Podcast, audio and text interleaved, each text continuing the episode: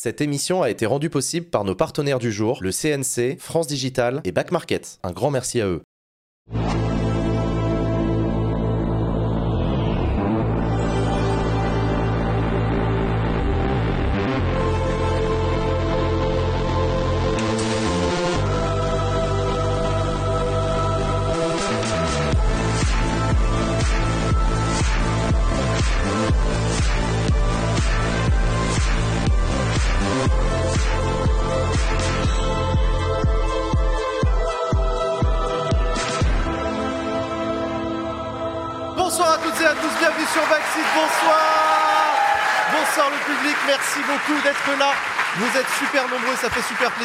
Merci à vous aussi qui nous regardez en direct sur Twitch. Bonsoir à vous qui nous, qui nous regardez en replay sur YouTube. Et bonjour aussi à ceux qui nous écoutent en podcast. Chers amis, ce soir, une émission Backseat exceptionnelle, une émission en partenariat avec France Digital. On va en parler dans, ce, dans cette salle mythique parisienne, très très belle salle de concert qui s'appelle la Belle Villoise. Très heureux d'être avec vous. Et pour ce before de l'émission Backseat, on va commencer en beauté avec trois invités de très grande qualité. On commence avec toi, Maya. Salut Maya, Maya Noël. Salut Jean. Enchanté. Merci d'être avec nous sur le plateau. Maya, tu es la directrice générale de France Digital. Une association que tu vas nous présenter dans quelques minutes. Avant ça, on va présenter Camille Richard. Salut Camille. Bonsoir. Ça va Ouais. Camille, tu es euh, en charge de la soutenabilité chez Back Market. Exactement. Pareil, tu nous expliqueras ces deux choses-là. Avec plaisir. Et on est enfin rejoint euh, par euh, Loïc Le Serre. Salut Loïc. Salut. Merci d'être avec nous. Merci. Loïc, toi, tu, es, euh, tu as créé une entreprise qui s'appelle Fermi, une entreprise basée en Isère. C'est ça? Merci à tous les trois. euh, merci à tous les trois d'être avec moi. Donc je le dis depuis tout à l'heure, cette émission est en partenariat avec France Digital. Maya, je me tourne vers toi. Qu'est-ce que c'est que ce truc France Digital? J'adore cette question. Alors, Raconte-nous, c'est quoi? France Digital, c'est quoi? France Digital, c'est l'association française des startups. Ok. Déjà, première question, qu'est-ce qu'une startup? Ah, Vas-y. Une startup, c'est une entreprise qui, en développant euh, une technologie, un usage, va répondre à des problématiques du quotidien et clairement transformer euh, notre société. Un exemple tout bête, alors je vais peut-être passer pareil pour une, pour une boomer, mais moi, quand j'étais plus jeune et que je voulais prendre rendez-vous chez un médecin, bah, je me tapais les pages jaunes et plein de coups de fil à passer. Aujourd'hui, on a quoi? On a Doctolib. Doctolib, ouais. Euh, je sais aussi, je fais partie de l'époque où euh, j'enregistrais mes chansons préférées avec une cassette audio euh, pour pouvoir écouter mon son à la demande. Maintenant, qu'est-ce qu'on a? On a 10 heures. Et ça, c'est des startups qui changent radicalement notre façon de, bah, de vivre, tout simplement. Et nous, notre but chez France Digital, c'est de rassembler toutes ces startups françaises et faire en sorte qu'elles soient, au final, aussi puissantes que celles qui gèrent notre quotidien, qui sont souvent américaines. C'est une logique de fédération, on en reparlera. Avant ça, une question qui me brûle les lèvres. Je veux absolument savoir pourquoi digital et pas numérique. Les gens dans le chat veulent savoir, hein, ça je le sais. Ah, mais je sais, c'est important. Alors, c'est un nom qui a été choisi il y a 11 ans aujourd'hui, parce que l'association a 11 ans. Et c'était un jeu de mots en plus, parce que digital avec un E en plus. Oui, c'est vrai, France Digital. Digital. Oui, donc c'est encore plus le rapport On au petit doigt. trouvait quoi. ce terme plus que numérique à l'époque, ça plus parlant, mais bon, je suis d'accord que ça ça symbolise pas vraiment ce qu'on est. Bon bah voilà, au moins on aurait eu la réponse parce qu'on se- Voilà. se posait cette question. Camille, c'est quoi Back Market? Explique-nous Back Market. c'est Alors, quoi euh, Back Market, c'est une marketplace euh, dédiée à la tech euh, reconditionnée. Donc, euh, c'est des produits qui ont été réparés par des spécialistes, donc téléphone, tablette, etc. Donc, c'est l'idée, c'est de donner accès à tous euh, à cette tech euh, circulaire qui a été euh, vue par les spécialistes. Et aussi, on peut vendre les appareils dont on se sert plus pour leur donner une seconde vie et une nouvelle famille. ça, ça fait quelle taille Back Market? Ça représente combien de salariés? Euh, alors aujourd'hui, on est presque 700. On a environ 10 millions de clients. Ok. Et on est dans la plateforme, elle est ouverte dans 18 pays aujourd'hui. Oui, j'allais demander dans combien de pays vous êtes? 18 18, donc la majorité en Europe. Ouais. Et euh, aux États-Unis aussi, au Japon aussi, et en Australie depuis cette année. Ça a été créé quand? 2014, on va avoir 10 ans l'année prochaine. Ah oui, c'est assez jeune en plus comme, euh, comme boîte pour. euh, C'est une, c'est, c'est jeune. euh, sur Enfin, j'en sais rien, je dis ça, oui, non, c'est vrai qu'il y a des boîtes qui crèvent en deux ans. Ah bah, euh. c'est, jeune sur l'histoire de l'humanité. Euh, Pour une start-up, on commence euh, à faire notre âge, ouais. Ça et tout commence va à bien. être pas mal. Donc du coup, c'est ouais, Back Market, on peut aller acheter des produits reconditionnés, c'est ça? Voilà, Donc moins cher. Euh, c'est bah, c'est beaucoup moins cher, euh, c'est ouais, environ 70% moins cher qu'un appareil neuf et tout a été euh, checké par des spécialistes de ça. Ouais. Donc on a les garanties derrière, comme quand on achète un smartphone neuf. Quoi. On voit de plus en plus de pubs Back Market sur Internet. Ça marche particulièrement bien, Back Market, ça cartonne? Alors euh, ça marche bien, on est content, euh, on fait beaucoup de pubs aussi euh, parce qu'on a envie que les gens euh, connaissent bah, la tech circulaire, connaissent le reconditionné et puis préfèrent ça à l'achat du neuf. Quoi. Et alors toi, en te présentant tout à l'heure, je disais que tu t'occupais de la soutenabilité. Ça veut dire quoi la soutenabilité dans une entreprise? Alors la soutenabilité dans une, dans une entreprise, ça veut dire mesurer et améliorer l'impact environnemental et social d'une entreprise partout particulièrement chez Back Market, ça veut dire faire en sorte qu'on ait le meilleur impact possible puisque euh, comme on est, euh, on promeut des, des produits euh, qui sont reconditionnés, ben, on a un impact positif puisqu'on évite la production d'appareils neufs. Et du coup, euh, moi, il y a- chez, moi, je fais aussi de la sensibilisation justement à cet impact de la tech. Alors parle-nous un petit peu justement de ça, de cette volonté qu'a Back Market de faire de l'impact. C'est-à-dire que quoi Ça encourage les. les... C'est des circuits courts, non Quand même pas. Alors, il y a des circuits courts et des circuits longs. Ça reste fabriqué en Asie, la, la haute technologie. Alors, euh. la- les appareils neufs euh, sont fabriqués en Asie, hein, Ouais. euh, c'est sûr. Après, bon, bah, ils ont une vie, ils sont reconditionnés, donc ils sont reconditionnés en Europe, en France, aux États-Unis, euh, en Chine aussi. Il y a des reconditionneurs partout dans le monde, parce que la, la réparation, c'est quand même une, une solution qui existe depuis toujours. Oui, c'est vrai, c'est vrai. Et nous, ce qu'on rajoute, c'est un peu bah, la couche confiance garantie. C'est-à-dire qu'en fait, on acheter un appareil reconditionné, on, on peut avoir un peu peur, on peut pas savoir si on vraiment on va, il va bien marcher ou. euh, Peut-être la différence avec l'occasion. Si tu achètes un téléphone d'occasion, tu sais pas exactement ce qu'il a. Alors que tu as un tampon qui dit T'inquiète, il marche. Exactement, et euh, c'est le moins de problèmes, il est pris en charge, etc. Et donc grâce à ça, on permet bah, d'éviter en fait euh, l'achat de, de téléphones, de, de tablettes, d'ordinateurs neufs, parce que produire des appareils tech aujourd'hui, c'est extrêmement polluant Ouais. sur plein d'aspects. Et euh, ça se sait pas encore très bien. C'est pour ça qu'une partie de mon job aussi, c'est de parler de ça. Et euh, par exemple, pour vous donner un peu une idée, aujourd'hui, l'impact du digital euh, sur l'impact carbone global, c'est 4%. Ça paraît pas beaucoup, mais c'est plus que l'aviation. Et c'est en croissance, en plus, je Ouais, c'est ça. D'ici à 2040, on estime que cet impact il va atteindre 14%, ce qui est quand même euh, énorme. Donc on parle de l'ensemble de l'usage d'outils technologiques, numériques, donc Ouais, là, Internet, c'est tous les téléphonie. usages du digital et la fabrication des appareils, juste la fabrication des appareils, c'est 75% de cette empreinte. Donc il Ouais, y a un vrai enjeu et c'est quelque chose qu'on peut un peu euh, décider de changer collectivement euh, grâce à la circularité et l'économie circulaire euh, dans les appareils de tech. quoi. Loïc Le Serre, toi, donc je le disais, tu es le créateur de Fermi. Raconte-nous qu'est-ce que c'est Fermi? Alors, Fermi, c'est une start-up, c'est- ma troisième start-up, donc j'ai un, parcours d'entrepreneur. Ah oui. Et euh, après avoir fait une première dans le web, une Faut que tu deuxième, parles vraiment en face du micro, par contre. et une deuxième dans la vision, c'est mieux comme ça, Euh, la vision pour les voitures autonomes. J'ai voulu lancer un autre projet avec plus d'ambition et puis de et puis plus d'impact. Et donc l'idée, c'était euh, d'arriver à solutionner un problème qui, qui est que chacun de nous achète des produits euh, dans un supermarché et des produits qui viennent de 500 km d'ici, alors qu'il y a des fermes à côté qui fabriquent des produits et essayer de trouver une- Produits alimentaires, en des produits alimentaires, Ouais. des produits frais. Et l'idée, c'était de trouver une solution technologique pour qu'on puisse passer directement euh, de la ferme euh, au consommateur. Donc c'est du circuit court. C'est du circuit donc ultra court. Bah ouais. Et c'est plus que ça, donc c'est vraiment un atelier de transformation laitière qui est autonome. Donc il est placé à la ferme et il transforme le lait dès qu'il sort de la traite en euh, plus ou moins tous les produits laitiers. Et chacun de nous, avec notre smartphone, on peut dire ah bah tiens demain je veux des yaourts, du fromage, de la raclette, et la machine va transformer pour nous euh, les produits dont on a besoin et on peut se faire livrer un circuit ultra court. Ça existe depuis combien de temps? Alors, on- ça fait trois ans qu'on est sur la R&D parce que c'est un vrai challenge technologique. R&D, ça veut dire quoi? C'est trois ans qu'on est sur la partie recherche, donc avec une équipe d'une vingtaine d'experts en intelligence artificielle, robotique, vision, euh, IoT, électronique. On a vraiment essayé de lever tous les verrous technologiques, donc tout ce qui empêchait jusqu'à maintenant d'arriver à une solution comme ça. Et on a réussi à mettre au point, du coup, le premier atelier de transformation autonome à la ferme, euh, qui est dans le Vercors pour, euh, euh, desservir Grenoble en produits locaux. C'est intéressant parce que tu représentes bien les startups qui ne sont pas parisiennes. C'est un peu un cliché qu'on a spontanément dans les startups. C'est euh, jeune connard en costard cravate qui vient lever des fonds euh, dans des soirées euh, pince-fesses. Ouais. En vrai, hein, je- je- c'est un peu. Non, on est d'accord ou pas? Il y en a un peu comme ça. Ça existe, non, non, ça existe. On les, on les embrasse, hein, mais c'est pas le sujet. Mais, euh, mais c'est un peu le cliché. Toi, c'est Ouais. bah, non, c'est en Isère, c'est euh, du circuit court. euh. Eh Ben, euh, la réalité, c'est que l'Isère, c'est un endroit assez cool pour les startups. Il y a une vraie dynamique. Ah ouais, explique-moi pourquoi. Ben, déjà, depuis, depuis les années 50, il y a eu beaucoup d'investissements au niveau de la, de la recherche. Il y a eu euh, Ouais. euh, le CEA, l'INRIA, euh, le CNRS. Donc, il y a une vraie dynamique, il y a des vrais talents. C'est la, cinquième ville mondiale en termes de brevets par habitant. Donc, c'est vraiment euh, énormément de personnes, euh, euh, que ce soit de la recherche ou de l'ingénierie, qui sont vraiment talentueux. Et, et puis, c'est un cadre de vie, c'est-à-dire que on a les Alpes, euh, on- si on est passionné euh, d'escalade, de ski, et ben, en fait, on vient habiter à Grenoble parce que c'est cool et parce qu'on peut aller faire du ski entre midi et deux.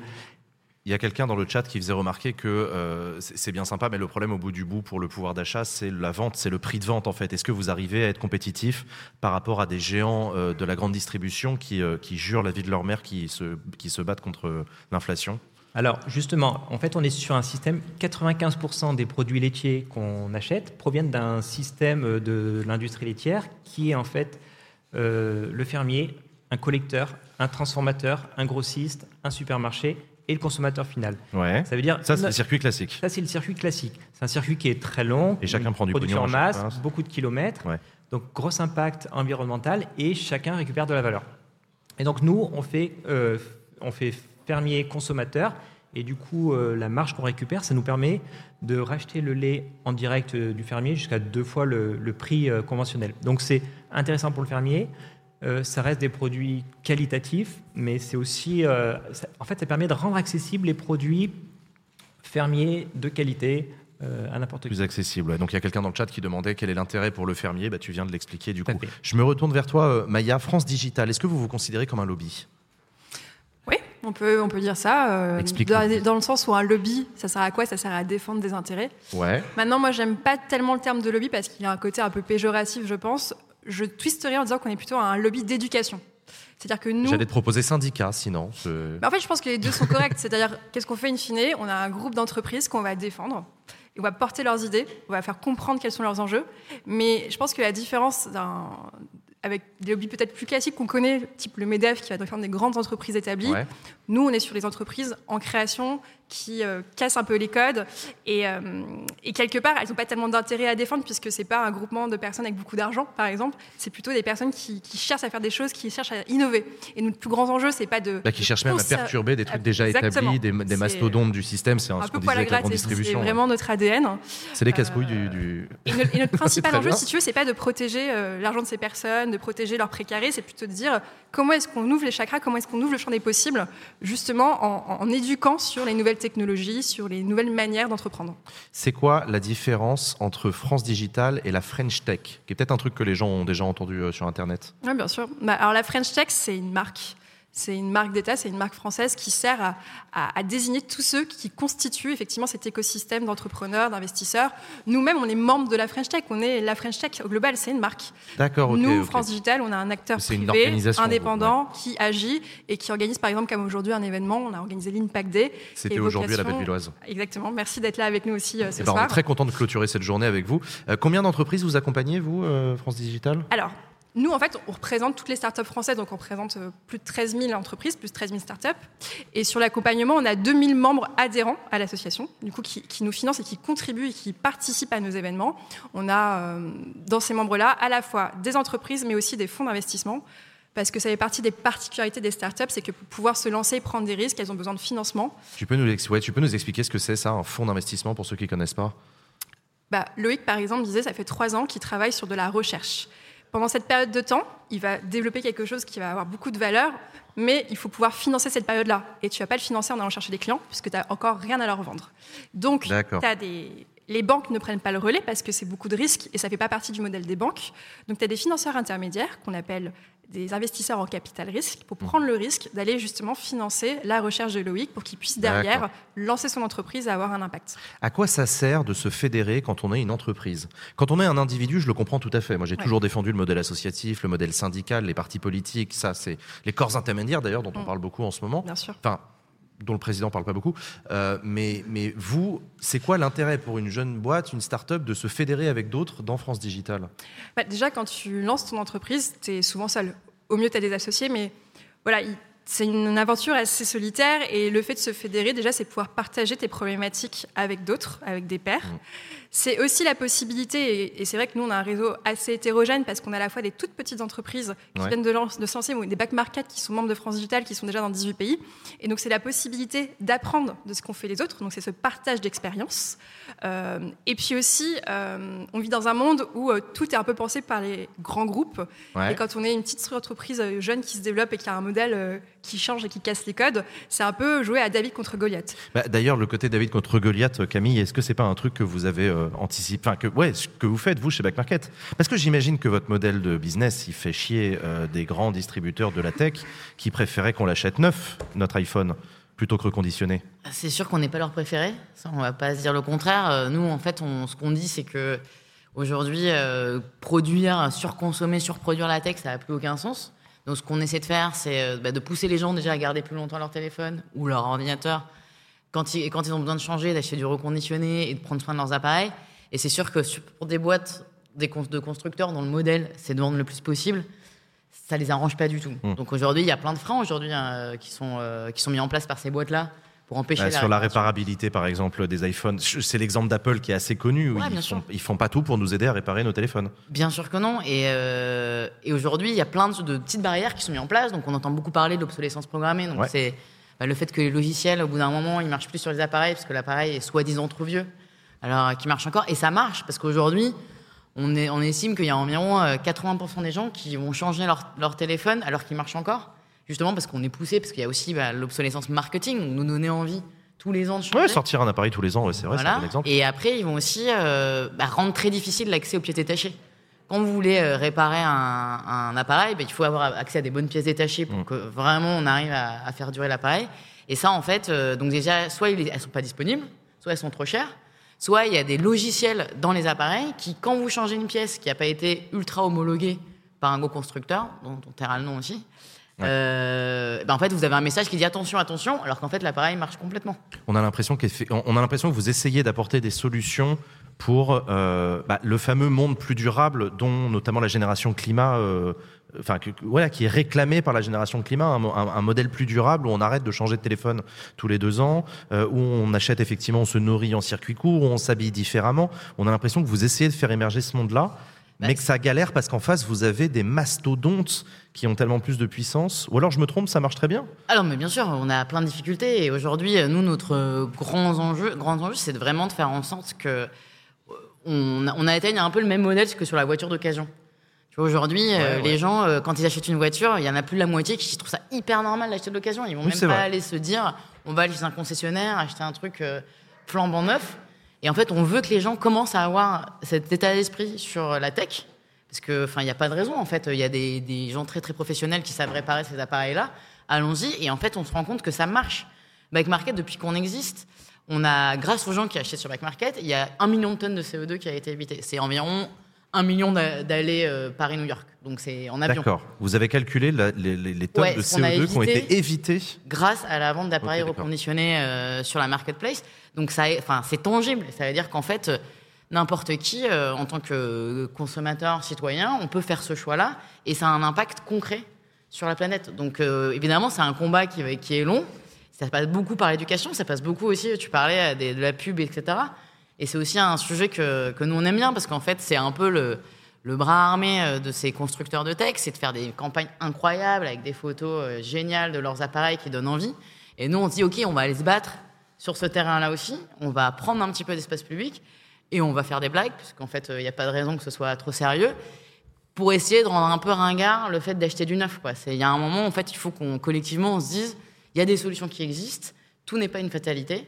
Et ce qui est vraiment cool avec euh, le reconditionné, et évidemment, je prêche pour ma paroisse, mais c'est ce que je vois tous les jours, c'est que bah, il y a la qualité puisqu'on a des systèmes euh, de vérification et tout. C'est pas cher, faut le dire aussi, hein, et, euh, et c'est durable. Donc pourquoi se priver en fait? Loïc, toi aussi, il y a une espèce de bataille culturelle que vous essayez de mener sur le fait de ne plus aller faire ses courses chez un géant de la consommation et plutôt essayer d'aller faire du circuit course. Il y, a une notion de bataille culturelle que vous essayez de mener dans la société? Moi, je pense que la société, elle a envie, euh, en particulier depuis le Covid, on a envie de manger des produits locaux, etc. Le problème, c'est qu'il n'y a pas de solution. Il n'y a pas de solution viable, de solution technique. Euh, et nous, c'est ce qu'on apporte, c'est une vraie réponse technologique qui permet de choisir ces produits dans la ferme d'à côté et de les lancer en fabrication. D'accord, ok, ok, ok. Euh, une question, euh, on parle on parle d'entreprise depuis tout à l'heure. Est-ce que pour vous l'entreprise, c'est le, bon échelon, le bon endroit pour s'engager?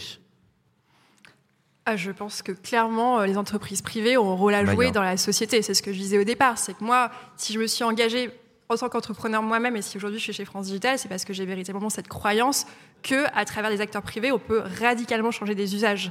Et on peut changer les usages pour le bien. C'est exactement le cas d'un back market. Ça peut être aussi le cas d'un Blablacar qui a complètement démocratisé euh, le fait de faire de l'autostop et du coup à éviter aussi des, euh, des, émissions de gaz à effet de serre parce qu'on prend la voiture à plusieurs. Et, ça, c'est grâce à une action privée et pas une action, euh, une action d'association. Mais ça peut être la même chose au final. Mais je pense que c'est effectivement contributeur à des, à des, gros changements de société. Le fait est que ces grands changements, ils sont quand même vachement générés par beaucoup d'entreprises américaines tu disais tout à l'heure, Camille, il y a un vrai combat de marketing, de publicité sur comment est-ce qu'on consomme, comment est-ce qu'on vit au quotidien. Et ces grands géants, ils ont tellement de moyens que c'est super écrasant. Et donc la logique même de dire on va créer un France Digital et on va se fédérer, c'est essayer de, bah, nous aussi, avec nos moyens, euh, de se regrouper et de faire changer les mentalités et envie, donner envie aux entrepreneurs de bah, d'utiliser leur entreprise comme étant véritablement un, un, moteur de changement de société pour le bien, un moteur un peu européen et pas trop américain.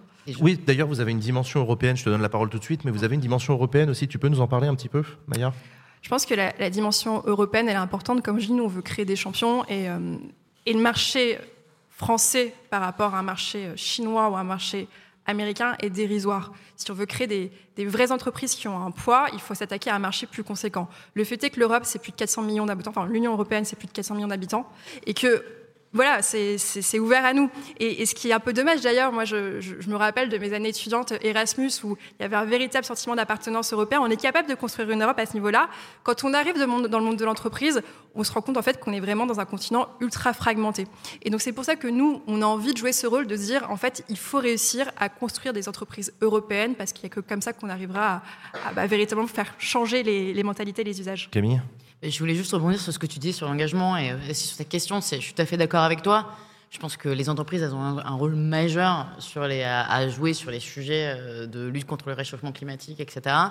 Et donc c'est un bon endroit pour s'engager parce que ces entreprises, elles ont aussi besoin d'avoir des gens, des employés qui poussent pour ce changement-là et qui les poussent à s'engager elles-mêmes. Donc ça reste, les entreprises font partie de la société et elles ont un rôle à jouer et les, les, gens qui travaillent pour ces entreprises peuvent aussi être moteurs de changement à l'intérieur de l'entreprise. Qu'est-ce que vous répondez à ceux qui vous disent que les entreprises ont déjà trop de place dans la société?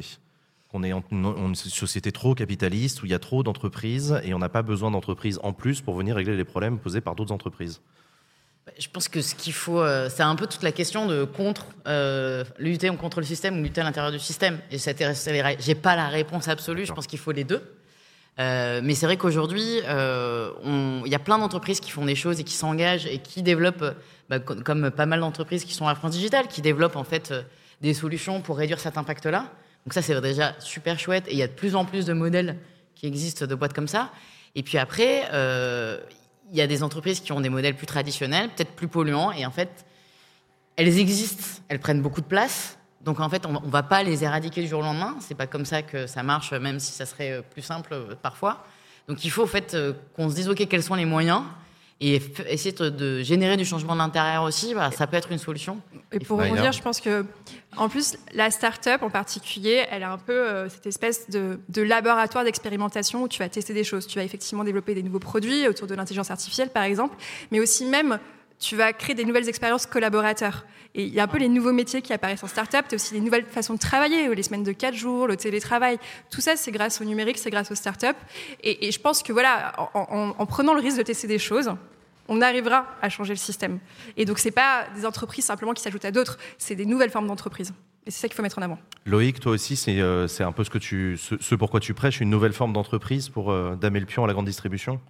Oui, mais de manière générale, je trouve que euh, ce que j'aime bien dans la start-up, c'est que face à un problème, que ce soit l'impact ou l'injustice sociale, on peut aller faire des manifs, on peut se plaindre, on peut, euh, mais on peut aussi avoir des idées, réfléchir à des solutions et les apporter. Et la start-up, par rapport au modèle d'entreprise plus traditionnel, c'est n'importe qui qui peut avoir une, idée, la poser sur la table, essayer de ramener des investisseurs et essayer de la développer.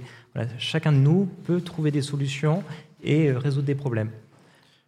En, en, en... Oui, vas-y, excuse-moi. Non, non, je, je, croyais que tu voulais non, rajouter quelque chose. Juste, pour continuer, c'est-à-dire que dans les années 50, euh, l'État il a investi euh, massivement sur des, des projets, euh, le TGV, le nucléaire, Airbus, etc. Et c'est vraiment des solutions qui ont été mises en place, du coup, par l'État pour développer des solutions pour tout un chacun. Et là, maintenant, au XXIe siècle, on est, c'est presque un acte citoyen, c'est-à-dire chaque citoyen peut lui-même lancer euh, bon, on peut dire Elon Musk a lancé une agence spatiale. Ou, euh, pas tous les moyens d'Elon Musk, on peut pas tous lancer une agence mais spatiale. Mais Elon Musk, il est parti de rien, et tout le monde peut partir de rien. Il avait un peu de fric quand même, le bonhomme. euh, Il, il- il en a eu, mais euh, quand il a démarré, il a fait un premier euh, logiciel euh, qu'il a vendu 1000 euros. Après, il a créé une première euh, start-up et puis. Et puis euh, C'est un modèle pour toi, Elon et- Non, mais pour compléter quand même ce que dit Maya. Loïc et quand même l'appuyer, c'est vrai que ce qu'on voit en France, c'est qu'on a un 440 qui est composé d'entreprises du 19e siècle. Là où ce que tu vois aux États-Unis, Ouais. les plus grosses capitalisations boursières au monde, les plus gros succès, c'est d'entreprises qui ont moins de 20 ans. Donc en fait, aujourd'hui, avec justement les nouveaux outils, notamment la technologie, on a les moyens d'aller encore plus vite, et d'accélérer et, et de complètement changer les usages. Est-ce que vous croyez à la Startup Nation? Est-ce que ça a du sens pour vous, ça? C'était le slogan qu'avait lancé Emmanuel Macron quand il était candidat en 2016. Euh, L'idée d'avoir une nation start-up, une- que la France soit un des grands pays de start-up en Europe, etc. Est-ce que vous y croyez? Bah, Je pense que Oui. de manière générale, la start-up, c'est un nouveau modèle économique euh, dans lequel chaque citoyen peut prendre sa place et euh, qu'il faut, qu'il faut valoriser. Et c'est une nouvelle dynamique aussi. Et si on ne la saisit pas, on on va prendre du retard sur pas mal de, de sujets. Ouais, moi je suis pour cette histoire de, de dynamique, d'envie de, de prendre des risques pour changer et innover et accélérer parfois. Euh, après, est-ce que c'est une nation? Je sais pas, non, mais que, en tout cas, l'esprit qu'il y a derrière, je pense, c'est positif parce que c'est un esprit de, de progrès, de changement. est-ce que tu bases le succès d'une entreprise uniquement sur sa capitalisation boursière? Non, je pense pas. D'ailleurs, c'est tout l'enjeu de la, de la journée qu'on a fait aujourd'hui. La journée d'aujourd'hui, c'est quoi? C'est comment Alors, il y a des entreprises qui, by design, enfin, de base, comme Market, ont un impact direct sur les émissions de gaz à effet de serre. Mhm. Tu, saisis l'impact. Maintenant, tu as des entreprises, bah, si tu as décidé de développer un, euh, un- outil de gestion comptable, euh, c'est déjà très bien d'ailleurs de vouloir développer un outil de gestion comptable, de se lancer. Euh, J'ai envie de dire, il y a des startups qui ne sont pas un impact, mais qui sont quand même de la valeur. Parce qu'aujourd'hui, des startups, c'est quoi en France? C'est plus d'un million d'emplois. Donc, déjà, rien qu'avec ça, déjà, tu apportes de la valeur, tu crées des emplois. Euh, mais donc, la journée d'aujourd'hui, ce qu'on a vu, c'est que n'importe quelle entreprise, en tout cas les salariés des entreprises, ont envie de plus de responsabilité. Et vont vraiment travailler euh, ce qu'on appelle l'ESG, euh, la RSE, c'est la responsabilité sociale et environnementale des entreprises, et comment à travers chaque métier, on peut avoir un impact positif. Comment est-ce qu'on peut mieux gérer ces ressources humaines pour en fait. Alors c'est ce que j'allais vous demander parce que de monde, avoir ouais. un impact positif sur le monde, ça peut venir de la technologie qu'on développe et des produits qu'on propose, mais ça peut aussi valoir de, de- ça peut sortir de comment est-ce qu'on gère son entreprise. Est-ce qu'une start-up, c'est une entreprise Est-ce que les start-up que vous, France Digital, vous accompagnez, c'est des start-up qui ont euh, aussi des méthodes de gestion des ressources humaines différentes des, des- des grandes entreprises? J'aurais envie de dire oui, mais alors c'est pas tout à fait vrai. En fait, quand on, quand on fait le bilan, on a fait une étude euh, là en- au mois de juin pour justement voir qui travaille en start-up. Le fait est, c'est qu'on reproduit quand même beaucoup de biais qu'on voit déjà dans l'économie. Au final, il y a quand même pas assez de femmes à des postes de direction. Ouais, j'allais il y a un manque de diversité et ça, je pense qu'il y a un enjeu à continuer à se mesurer. La force d'une start-up, tout de même, c'est cette capacité à changer très rapidement. Et donc, à partir du moment où tu vois qu'il y a un problème, tu trouves une solution. C'est vraiment la mentalité dont tu parlais, Loïc. Et je pense que euh, c'est un super, encore une fois, euh, échantillon laboratoire où euh, bah, on sait qu'il y a un problème. Comment est-ce qu'on fait en fait pour attirer des profils plus divers? Et ce qu'on voit en tout cas, et c'était vraiment tout l'enjeu de la journée d'aujourd'hui, c'est que c'est une vraie préoccupation de tous les salariés. Camille, comment est-ce que France Digital vous accompagne? Ça ressemble à quoi? Euh, alors nous, Maya en parlait un petit peu tout à l'heure, mais en fait, nous, on, on travaille beaucoup avec France Digital. Déjà, on profite du réseau. Il y a un- quand même un gros échange de bonnes pratiques, euh, mais sur tous les sujets. Par exemple, moi, je me sers de France Digital euh, dans mon job sur l'impact pour discuter avec les autres personnes qui s'occupent de ça. Et donc, euh, on s'entraide, on regarde les bonnes pratiques. Après, euh, on- ils ont créé aussi une commission affaires publiques. Donc, en gros, ça veut dire qu'on va se fixer des objectifs ensemble pour faire évoluer les politiques publiques sur certains sujets. Et on va y aller en groupe. Tu parlais de ça sert à quoi de se fédérer Ouais. Ça sert à ça, en fait, de aussi montrer que euh, ben, on, cette, euh, des changements de loi, ça peut aider plein de gens, ça peut créer des emplois, ça peut permettre de l'impact. Et nous, c'est euh, comme ça qu'on bosse euh, avec France Digital. Et on va travailler ensemble sur les élections européennes qui arrivent d'ailleurs sur plein de sujets. Ouais. Tout à l'heure, on recevra notre invité politique, ce sera le ministre de l'Industrie. On a des questions à lui poser, notamment sur la décarbonation euh, de l'économie. Euh, c'est quoi les Est-ce que vous avez déjà eu des échanges avec des responsables politiques, Alors oui, nous aussi, on a, on a en interne des gens qui gèrent ça. On des lobbyistes? Oui, ça s'appelle des lobbyistes. Alors, j'utilise pas le mot parce que les gens, ça les fait un peu flipper en général quand on Bah, parle de C'est lobbyistes. flippant, ouais, mais euh, Mais euh, faut savoir que c'est le lobby... positif le lobby, hein. faut, pas, faut arrêter. hein. Parfois c'est Ouais. intéressant de faire ce travail d'éducation. On va frapper à la porte et on est un peu chiant en disant regardez ce qu'on fait et regardez Mais- ce qu'il faut faire. Ouais, et puis pour vous donner un exemple très concret, nous, nos lobbyistes euh, chez Back Market, ils vont à Bruxelles, ils vont expliquer en fait que ben il faut euh, favoriser l'économie circulaire parce qu'en fait ça sert à rien de continuer à, à produire euh, comme si on avait des ressources illimitées et euh, créons des lois qui vont permettre euh, bah, déjà de mieux informer les consommateurs. On entend beaucoup parler de greenwashing, etc. Comment on empêche les boîtes de faire ça? Bah, En fait, en réglementant aussi, parce qu'elles ne le feront pas forcément de même si ça leur, si ça leur sert. Euh, Il y a aussi la question de. Parce qu'on a- on entend vachement parler de la TVA verte. C'est Oui, la comment, en TVA fait, verte, ouais. comment, en fait, on ne pénalise pas les produits qui vont avoir un impact positif euh, sur la planète versus des produits qui sont euh, plutôt dans la destruction de ressources. Donc, par exemple, ce que font les fermiers qui bossent avec vous, pourquoi, en fait, euh, il y aurait euh, le même niveau de taxation que des choses qui sortent de gros groupes ag- agroalimentaires qui vont euh, se faire énormément euh, de, de profits sur des petits producteurs? Oui, récemment d'ailleurs, dans le budget 2024, il y a eu une réduction de la TVA pour les événements e-sport euh, qui vont du coup avoir le même. C'est un exemple de lobbyistes qui ont réussi à obtenir Ouais, ça de la part du gouvernement. Même s'ils sont passés par 49.3, ils ont quand même gardé euh, cet amendement-là. Euh, toi, Maya, c'est quelque chose que. Qu'est-ce que tu qu'est-ce que tu dis aux politiques quand tu les rencontres? Alors, d'ailleurs, on peut les rencontrer justement parce qu'on est fédéré, et c'est vrai qu'on re- qu'on rencontre régulièrement des députés français, euh, les différents ministres, les équipes des ministres, aussi les députés au niveau européen. On a tellement de combats en parallèle parce qu'on représente tellement d'entreprises, ce serait compliqué de tout dire, de tout décrire, mais s'il y a un seul combat, je pense, qu'il faut arriver à mener, c'est ayez confiance dans les startups. Parce que c'est vrai qu'on prend des risques, mais il faut nous, en- enfin, il faut nous permettre de pouvoir prendre ces risques. Et de quoi on a besoin? On a besoin d'argent, mais on a surtout besoin de clients, en fait, en tant qu'entreprise. Et c'est vrai que Ça, c'est pas à l'État de vous les apporter, ici Pardon? C'est pas à l'État, c'est pas au gouvernement de vous les apporter, les clients. je, je pense qu'en fait, l'État peut faire effet de levier pour justement euh, nous aider à, euh, à- à- enfin, la création de la marque French Tech, c'est un parfait exemple de comment est-ce qu'on a réussi à collaborer avec l'État. C'est dire, en fait, on existe. Il faut que vous nous aidiez à exister sur l'échiquier international et montrer qu'en fait, on a une valeur ajoutée en tant qu'entreprise française. Et la création de cette marque commune, qui est une marque d'État tout de même, ça, ça a été un super travail collectif qui nous a permis d'exister. Ça, peut être, ne serait-ce que ça, c'est donner confiance en disant achetez du Made in France et achetez de la tech française. Loïc, toi, tu es docteur, tu es docteur en intelligence artificielle. En quoi est-ce que l'intelligence artificielle, ça t'aide dans euh, l'entreprise Fermi?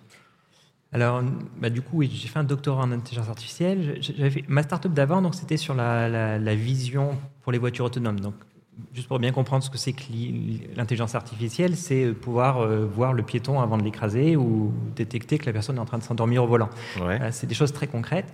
Là, euh, à Fermi, c'est ce qu'on a pu mettre au point, l'atelier de transformation autonome, qui, permet à la ferme de faire des, des produits sans surcharge de travail pour l'éleveur.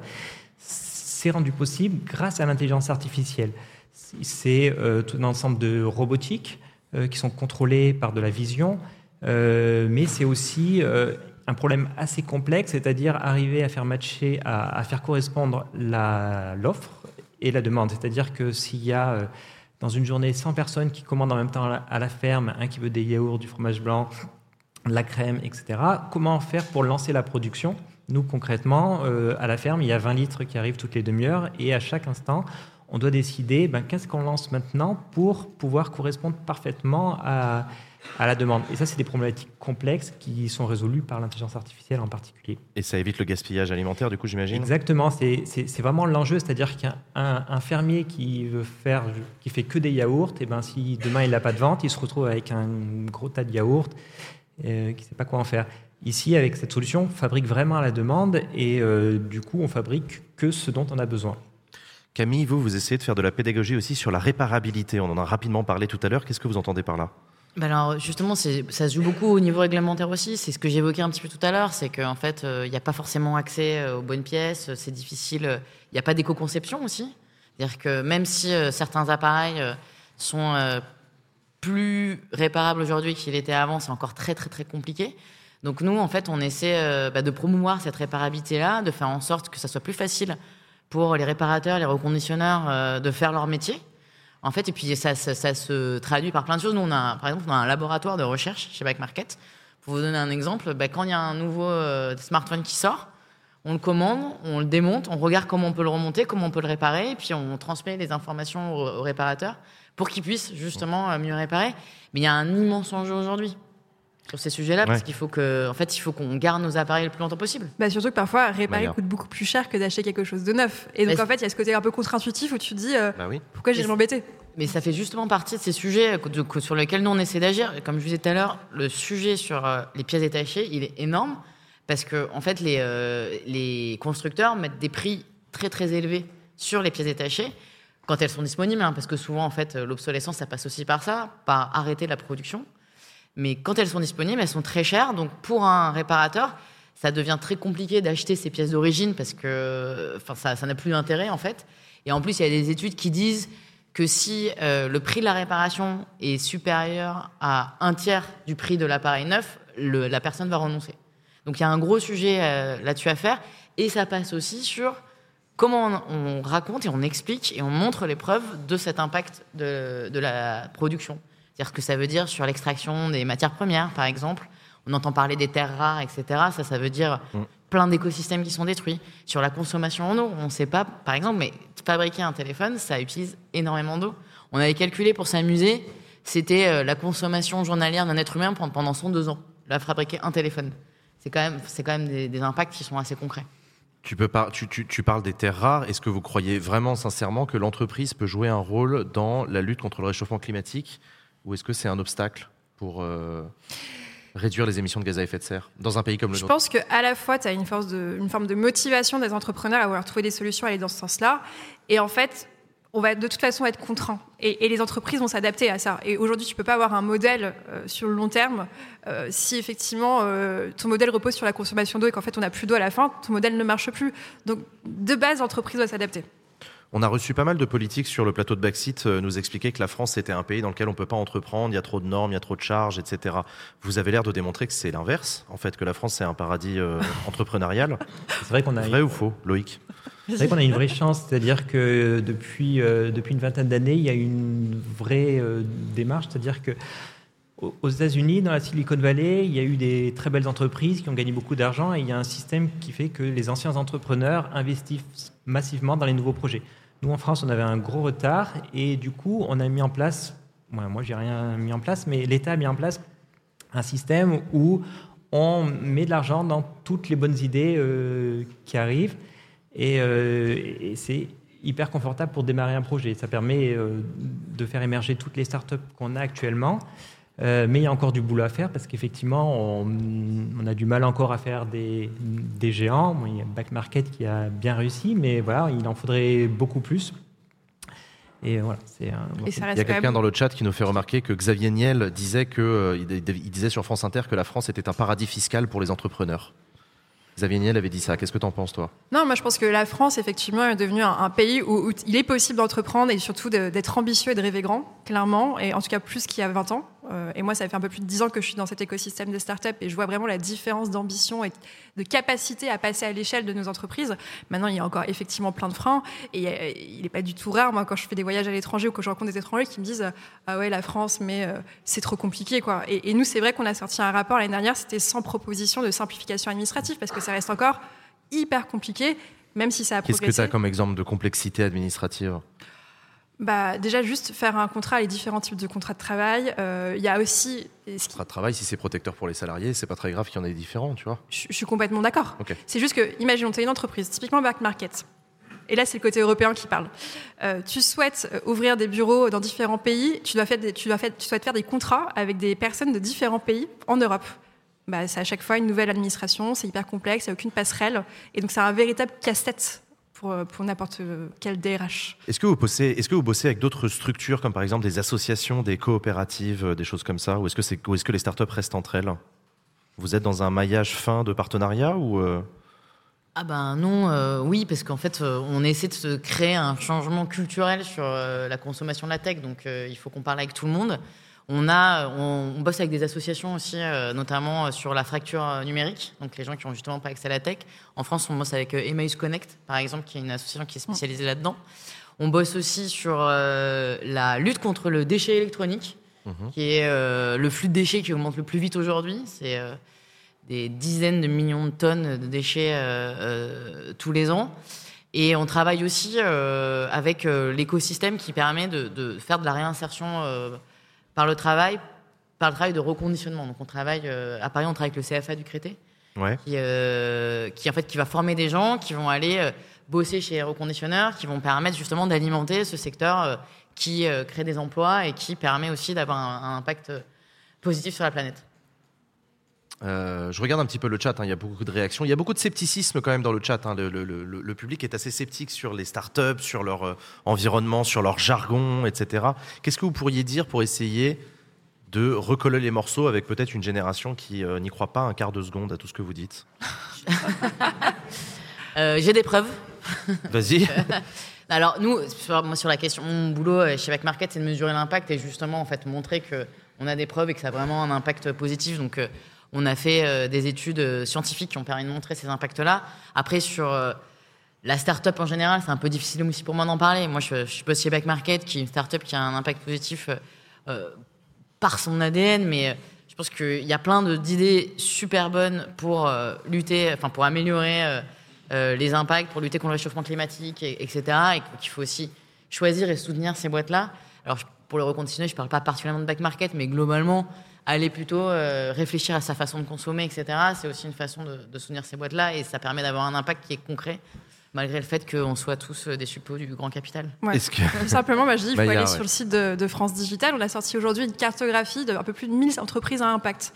Donc déjà, allez voir la liste de ces entreprises, vous allez voir qu'elles apportent des solutions ultra concrètes pour la société primo. Et puis après, je, je, comprends le scepticisme. Il y a un truc, et puis moi, ça fait longtemps que je suis dans ce secteur-là, où à un moment, il a fallu exister, et l'image qu'on peut avoir d'une enfin, ouais, start-up, c'est ce que je te disais tout à l'heure. Le start qui sort de grande école, ou alors un geekos euh, avec son suite à capuche qui est sur, son ordinateur en train de, de, coder. En fait, il y a des clichés qui sont apparus, mais les clichés, parfois, sont nécessaires. C'est un peu un outil marketing de dire, hé, on existe, voici à quoi on ressemble. Mais après, quand on regarde un peu plus près dans les chiffres, c'est ce que j'allais demander. Parisiens, c'est pas tout à fait le cas. La moitié des startups aujourd'hui, elles se créent en dehors d'Île-de-France. Alors oui, ça a mis du temps pour se créer en région, mais la, tendance est plutôt à l'accélération. En fait, c'est juste le, temps que ça se démocratise et que ça sorte de cette espèce de, effectivement, de, ce petit cercle d'origine. Mais c'est plus du tout la même chose qu'il y a C'est ce que j'allais te demander. C'est justement ce que j'allais te demander sur la représentativité dans ce, dans, dans ce, dans, ce monde-là. Euh, est-ce que c'est pas un peu beaucoup des blancs euh, sortis d'écoles de commerce, des hommes la plupart du temps? Euh, est-ce que, est que ce cliché-là, il est vrai ou pas? Ah, Je te cache pas qu'à 60%, bah, les profils qui sont en start-up, ils sont diplômés Bac plus 5. Donc, on est, quand même déjà on est sur une forme d'élitisme clairement. Maintenant il y a une, euh, je pense aussi du fait que c'est un environnement qui est assez peu connu. Euh, je pense qu'aujourd'hui c'est devenu un réflexe pour effectivement les personnes qui sortent de grandes écoles de se dire tiens pourquoi pas aller travailler en start-up Je pense que ça allait beaucoup moins pour d'autres formations, alors qu'en fait, le besoin de ces entreprises-là, il est multiple. Il, manque cruellement de talents, et pas forcément des talents ultra diplômés, et pas forcément des talents qui habitent en Ile-de-France. Est-ce que c'est vrai de dire que si on est noir et qu'on vit en banlieue, on aura beaucoup moins de chances de percer dans le monde des start-up? Loïc Pour moi, c'est pareil que dans le reste des entreprises. Et euh, effectivement, même si on n'est pas forcément en bac plus 5 et un génie en informatique Soit on voit bien euh, des anciennes startups comme Amazon qui, recrutent euh, énormément, euh, des startups dans Deliveroo ou toutes ces startups qui font que y a, les startups matures au bout d'un moment embauchent autre chose que juste des bac plus 5 ou des bac plus 8 spécialisés en informatique ou en, ou, ou en produit marketing. Et voilà, c'est juste une question d'étape. Camille? Alors nous, on, est, euh, on a la moitié euh, de nos équipes qui sont à Bordeaux aujourd'hui, euh, où il y a un gros, il y a un gros écosystème tech à Bordeaux. Je savais pas. Depuis longtemps, en fait, il y a un incubateur qui s'appelle Darwin qui est, qui est là depuis très longtemps, et, et Back Market a été en partie incubé, incubé à Bordeaux. donc on n'est pas que parisien, notre CEO habite à Bordeaux d'ailleurs aussi, donc c'est aussi un, cool que ça soit pas que centralisé à Paris. après oui, enfin, c'est sûr qu'il y a un gros écosystème à Paris euh, qui existe, qui est lié aussi au fait qu'il y a une concentration euh, d'expertise aussi, euh, mine de rien, à Paris. Quoi. Merci beaucoup à tous les trois. une dernière question, où est-ce qu'on peut vous retrouver pour celles et ceux qui vous ont écouté C'est quoi vos sites internet, vos réseaux sociaux, tout ça, tout ça? France Digital Alors France Digital avec un E, à ouais. francedigital.org. francedigital.org euh, backmarket.fr. Backmarket.fr. Et fermi, F-I-R-M-E.io. Fermi.io. Merci beaucoup à tous les trois. Je vais vous laisser quitter le plateau. On va rebalancer un petit générique et c'est la suite de Backseat qui reprend tout de suite après. Bonsoir à toutes et à tous. Bienvenue sur Backseat. Bonsoir. Bonsoir le public. Merci d'être là. Chers amis, merci d'être là pour cette émission exceptionnelle en partenariat avec France Digital. On est ici à la Bellevilloise à Paris, une salle de concert mythique qui nous accueille pour cette émission euh, exceptionnel. On va parler de l'actualité de la scène avec mes chroniqueurs et chroniqueuses. Et dans la deuxième partie de l'émission, on recevra euh, notre invité politique. Il s'agira de Roland Lescure, le ministre de l'Industrie, à qui on a beaucoup de questions à poser, notamment sur euh, la décarbonation de l'économie. Aujourd'hui, avec moi sur ce très très beau plateau, on a le plaisir de retrouver Claire. Salut Claire. Salut. Ça va? Oui, très bien. Très bien, content de te retrouver Claire, tu es militante écolo, ancienne candidate aux élections législatives et doctorante en sciences politiques. Exactement. Ça fait plaisir de te retrouver Claire. On va reparler de toi dans quelques instants, bouge pas. Oui. Lorraine, toi, euh, comment ça va Lorraine? Bah ça va, très très bien. Contente de voir du monde. Bah ouais, contente de te voir aussi. Lorraine, tu es journaliste pour la Fondation pour la mémoire de l'esclavage, tu es élue au conseil municipal de Fos et tu es cofondatrice de la Cité des Chances. Ouais, une association qui a vocation à faire en sorte que les jeunes de banlieue s'intéressent à la politique. Les jeunes de banlieue s'intéressent à la politique. Et on est aussi avec Malek. Salut Malek. Salut Jean. Malek, t'es communicant euh, politique et chroniqueur par ailleurs, notamment sur Backseat. Exactement. Et tu es aussi le fondateur du euh, podcast Autour de moi. Exactement. Depuis trois mois maintenant. Exactement, et ben ça fait super plaisir. Euh, quelques petits trucs que je voulais vous dire. Rappelez-vous les amis, euh, pour financer cette émission Backseat, on a mis en place cette année un financement participatif avec euh, des euh, paliers, des donation goals pour essayer de vous inciter à participer au financement de cette belle émission. Euh, vous êtes nombreuses et nombreux chaque semaine à rejoindre le financement participatif et je tenais à vous remercier. Et dans les paliers, on avait proposé à Claire, enfin Claire avait proposé plutôt, de faire une reprise du générique de Backseat au piano. On va se réécouter le générique de Backseat avant de discuter de sa version piano. Écoutez ça.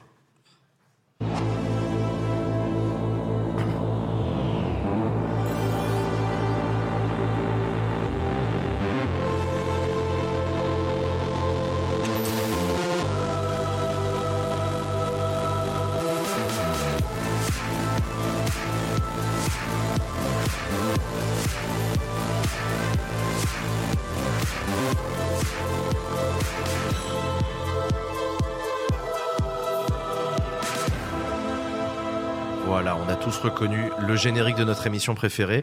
Euh, Claire, t'as voulu t'attaquer à ça au piano. Comment ça s'est passé Euh, oui, en fait, je l'ai proposé. Tout le monde a dit oui, c'est bon, l'idée a été validée. Et j'ai réécouté le générique après. Et je sais pas s'il y en a qui sont pianistes dans la salle, mais en fait, c'est très peu pianistiquement adaptable, ce truc. Il y a énormément de boom boom, de rythmique qu'en Ouais. fait, on peut pas du tout, ou très peu, ou difficilement reproduire au, au piano. Euh, donc, je me suis dit, dans quelle galère je me suis Ouais. mise. Euh, donc, euh, en fait, c'est une adaptation très libre où vous devez chercher par vous-même les notes qui sont à l'origine dans le générique. mais, voilà. Tu nous proposes donc une création au piano à partir du générique. Oui, voilà. Et ben, je vous propose qu'on écoute le résultat. Ça a été tourné ce matin même ici.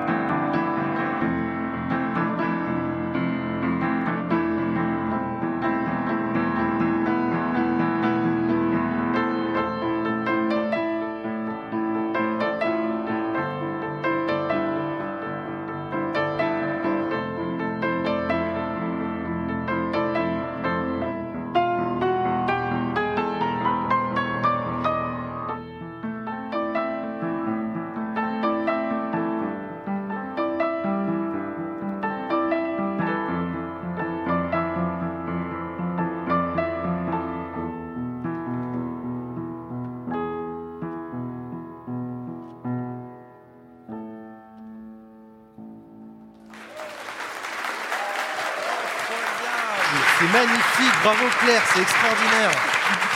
Très très belle reprise, très très belle création autour euh, du piano. Raconte, raconte, euh, ça t'a pris combien de temps? Euh, alors, en fait, j'ai été, été un peu malade la semaine dernière. Donc, alors que j'avais prévu de vraiment le travailler à ce moment-là. Ouais. Donc, ça a pris le temps que j'ai pu euh, y accorder. Voilà. Euh, non, non, mais ça, ça va. Ça fait juste, enfin, ça faisait très très longtemps que je jouais plus. Euh, voilà, il y a eu euh, des années où j'ai beaucoup joué, puis il y a eu la classe préparatoire, euh, voilà, où on abandonne absolument tout et on se met à travailler jour et nuit. Donc voilà, et c'était donc un plaisir Oui, de parce que tu fais du piano depuis longtemps. Ouais, j'ai commencé à 5-6 ans. Ouais, d'accord. Donc, tu as voilà, vraiment fait beaucoup, de, piano. Ouais. Mais ça a dû être un challenge quand même de te remettre euh, pour faire une création. Ouais, euh. ouais, mais c'était un plaisir. Écoute. Mais je vous en voudrais pas si vous gardez le générique ini- initial. Oh non, je pense qu'on va, on va garder ta version aussi. Un tonnerre d'applaudissements à nouveau pour Claire, s'il vous plaît. Merci beaucoup, Claire. Et bravo à toi. Euh, toujours pour parler des donation goals, Malek, mon cher Malek. Ouais, voilà. Toi, toi, tu t'étais engagé à lire Le temps des combats de Nicolas Sarkozy au coin du feu. Je sais pas pourquoi j'ai fait ça. Bah ouais. Pourquoi je l'ai dit en fait? Écoute, euh, tu l'as fait. C'était la fait. semaine dernière et je vous propose qu'on regarde un petit magnéto qu'on a fait des meilleurs moments de Malek qui lit Nicolas Sarkozy. Monsieur Massé, je viens de hacker votre chaîne, d'accord? C'est une prise d'otage, d'accord? Je vais lire mon bouquin sur votre chaîne, d'accord, monsieur Massé Bon, ok, c'est bon, je vous l'ai fait l'imitation Nicolas Sarkozy. Il s'agirait de ne plus la réclamer. Moi, j'ai adhéré à un parti en 2010 en plein quinquennat Sarkozy. Moi, je suis originaire d'Argenteuil. Argenteuil, euh, ville où Nicolas Sarkozy a parlé de racaille. J'ai entendu ça, j'étais avec ma mère. Une associative, cœur sur ma maman. On fait que des cœurs sur ma maman, s'il vous plaît. Et ensuite, j'ai mon engagement politique, en fait, est né aussi avec le, le quinquennat de Nicolas Sarkozy. Bon, et ben maintenant, il y a Malek délégué qui va lire mon bouquin. Hein? Ne pas faire le choix de notre candidate fut, un, fut déchirement personnel. Valérie Pécresse. Pour la première fois en 40 années de vie publique, je n'ai pas fait le choix de la candidate de mon parti. Apparemment, nous fûmes nombreux à nous retrouver dans cette situation puisque Valérie Pécresse descendit en dessous de la barre des 5%. Il eût été possible et même facile de faire autrement. Cependant, il ne sert à rien de pleurer sur le lait renversé. Euh, Je connaissais pas cette expression non plus. Le titulaire de la fonction de Premier ministre oublie toujours qu'il a été nommé par celui qui a été élu. La rivalité au sommet du pouvoir ne peut se terminer que par la victoire du président élu, qui lui-même le payera au prix fort de la désunion de son propre camp. Dans ce drame, il n'y a pas de vainqueur possible. C'est pourquoi j'ai conservé ma confiance à François, Fillon durant les 5 années du mandat sans jamais le regretter. Ben, il nous dit qu'il ne regrette pas d'avoir euh, nommé euh, François Fillon. En même temps, c'est un gros boulet, quoi. Savez, monsieur Pujadas, la lecture du lecture des combats, c'est quelque chose de compliqué, d'accord? Pour la gloire de Backseat. Franchement, je l'ai fait pour Backseat. Je l'ai fait pour vous. Faites des dons, donnez, abonnez-vous. Il reste encore moins de 500 euros. Et vous allez avoir le prochain Donation Goal avec la traversée de l'Atlantique euh, sur Flight Simulator par Jean. À très vite. On l'a fait ce Donation Goal. On l'a fait. Est-ce que c'est bon pour vous?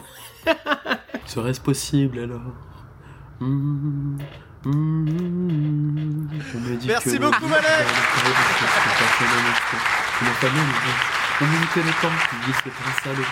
Énorme donation goal, Malek. Mais attends, je- Est-ce que t'as re- est-ce que t'as regretté d'avoir proposé ça Tu m'aimais. Je m'entends chanter encore Ah oui, attends. Peut-être qu'on a coupé la vidéo. On a- que- Tu m'aimais encore, c'est difficile. Je sais pas ce qui m'a pris, j'ai fait tous les couplets refrains de Carla Bruni.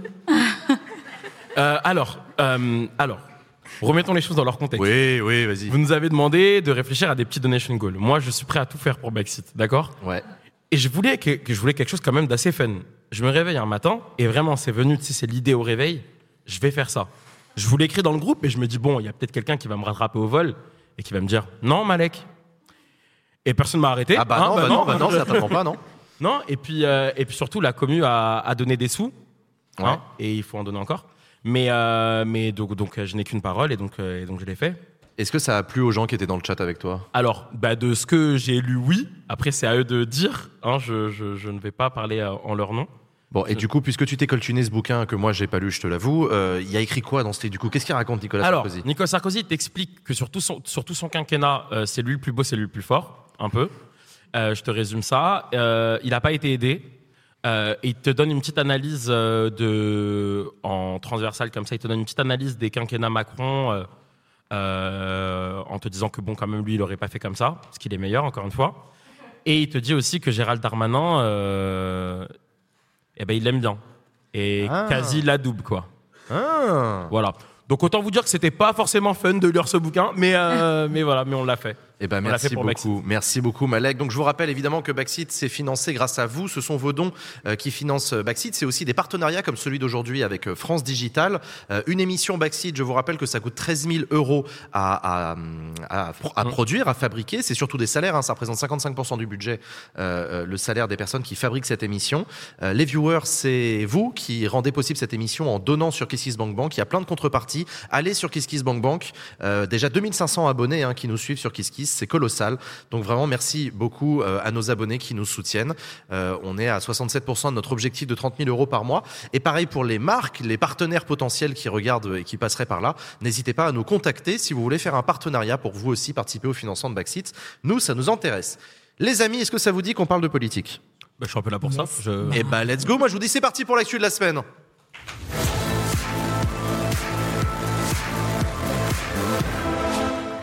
Alors, l'actualité politique cette semaine, on voulait en parler, évidemment, la méthode Macron, les nouvelles rencontres de Saint-Denis euh, qui ont eu lieu. Donc, c'était vendredi 17 décembre dernier. En l'absence notable de la France Insoumise, du PS et même des Républicains, euh, le président de la République s'est retrouvé euh, entouré par 11 euh, chefs de parti ou présidents de chambre du Parlement.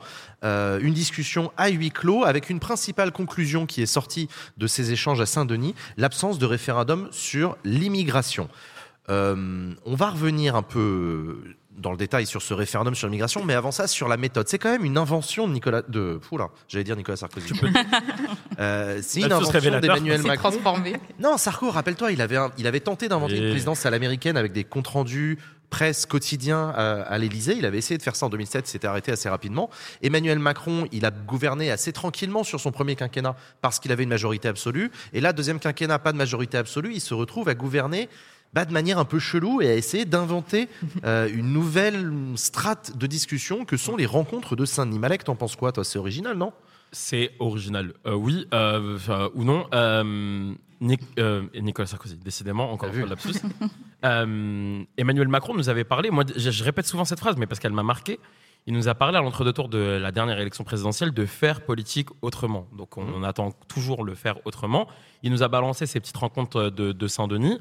Euh, bah, encore une fois, un petit process très monarchique euh, euh, du roi qui discute avec, ses, avec, euh, avec une petite cour. Et puis au final, il a fini par se perdre à son propre jeu, puisqu'il a voulu cornériser en fait tout le monde et se rapprocher un peu des LR avec les rencontres de Saint-Denis. Et au final, dans l'os, c'est lui qui se retrouve cornérisé. Parce qu'Éric Ciotti ne veut pas participer à son jeu. C'est un peu le, c'est un peu le paradoxe effectivement de ces rencontres de Saint-Denis, c'est qu'à vouloir créer un cadre de discussion. D'ailleurs, quand il a ouvert les rencontres de Saint-Denis vendredi, il a commencé par dire je vous remercie toutes et tous d'avoir accepté de dépasser les clivages pour venir échanger. tu vois- Le fameux dépassement des clivages euh, dont il parle. Mais tu vois, ce qui, ce qui est drôle, c'est que on sait comment il a ouvert les rencontres de Saint-Denis par des propos rapportés. Parce que ce truc de conclave, là, de je m'enferme euh, sans téléphone, etc., mais c'est tellement has-been. Tu vois, je, je- encore une fois, il veut nous vendre une modernité, etc. Euh, S'il veut discuter avec euh, les partis politiques, il y a un truc qui s'appelle le Parlement. Je sais pas si vous connaissez. Ouais. Et, euh, et c'est très bien aussi. Ça, ça Bah, mais fonctionne. au Parlement, il n'y arrive pas. C'est symptomatique d'un Emmanuel Macron, cette logique de Saint-Denis, pour toi, Claire? Oui, en fait, je pense que c'était inscrit en fait dans l'ADN euh, explicite du macronisme euh, de vouloir en fait euh, effectivement faire politique autrement. Et dans ça, il y avait l'idée en fait de dépasser les corps intermédiaires, de dépasser les médiations et d'avoir une forme de gouvernement, de gouvernance beaucoup plus directe et du coup beaucoup plus fluide aussi. Euh, C'était ça l'idée, c'est on va fluidifier, débloquer, etc. Les corps intermédiaires, syndicats, etc. C'est des facteurs de blocage de la société. C'est ça la philosophie. Et en fait, euh, ça, ça a effectivement joué des tours euh, au, au gouvernement, notamment lors des Gilets jaunes, par exemple, où là, on, se- on se dit, bon, bah là, il n'y a pas vraiment d'intermédiaire, mais c'est un problème. Et là, on a effectivement les rencontres de Saint-Denis, euh, à un moment où on en est au, au 16e, 17e, 49.3. Je crois que le dernier, en fait, Sur lois budgétaires, ouais. Elisabeth Borne s'est même pas déplacée euh, à l'Assemblée pour, pour l'annoncer. Donc, c'est un peu, on a un peu une dissonance entre euh, cette espèce de, de manière de, de mépriser, de piétiner euh, ce qui fait en fait le quotidien de nos démocraties, ce qui fait la vie démocratique euh, de notre pays, et du coup de créer comme ça euh, des espèces de gadgets démocratiques, mais en lesquels c'est de plus en plus difficile pour les parties prenantes de croire, parce que on a eu le grand débat qui euh, n'a pas donné grand-chose. C'est dans les archives quelque part. Ce serait d'ailleurs très intéressant et très utile de les Tu ressortir. parles des cahiers de doléances. Mais ouais. ça, oui, les cahiers de doléances, mais ça n'a pas été utilisé politiquement. On a eu la Convention citoyenne pour le climat où c'est pareil. On a fait travailler des citoyens et des citoyennes pendant longtemps. Ça n'a rien donné. Donc en fait, il y a un truc de, de confiance en fait dans le pacte euh, démocratique qui là se brise. Euh, et là, les partis, bah, ils ont plus envie d'être un peu les guignols de ce jeu-là que, que Macron joue de plus en plus seul du coup. Il y a Mister Yogis dans le chat qui fait remarquer qu'un président de la République, c'est censé être au-dessus des partis politiques et Macron est Mhm. totalement en contradiction avec son aspect euh, jupitérien.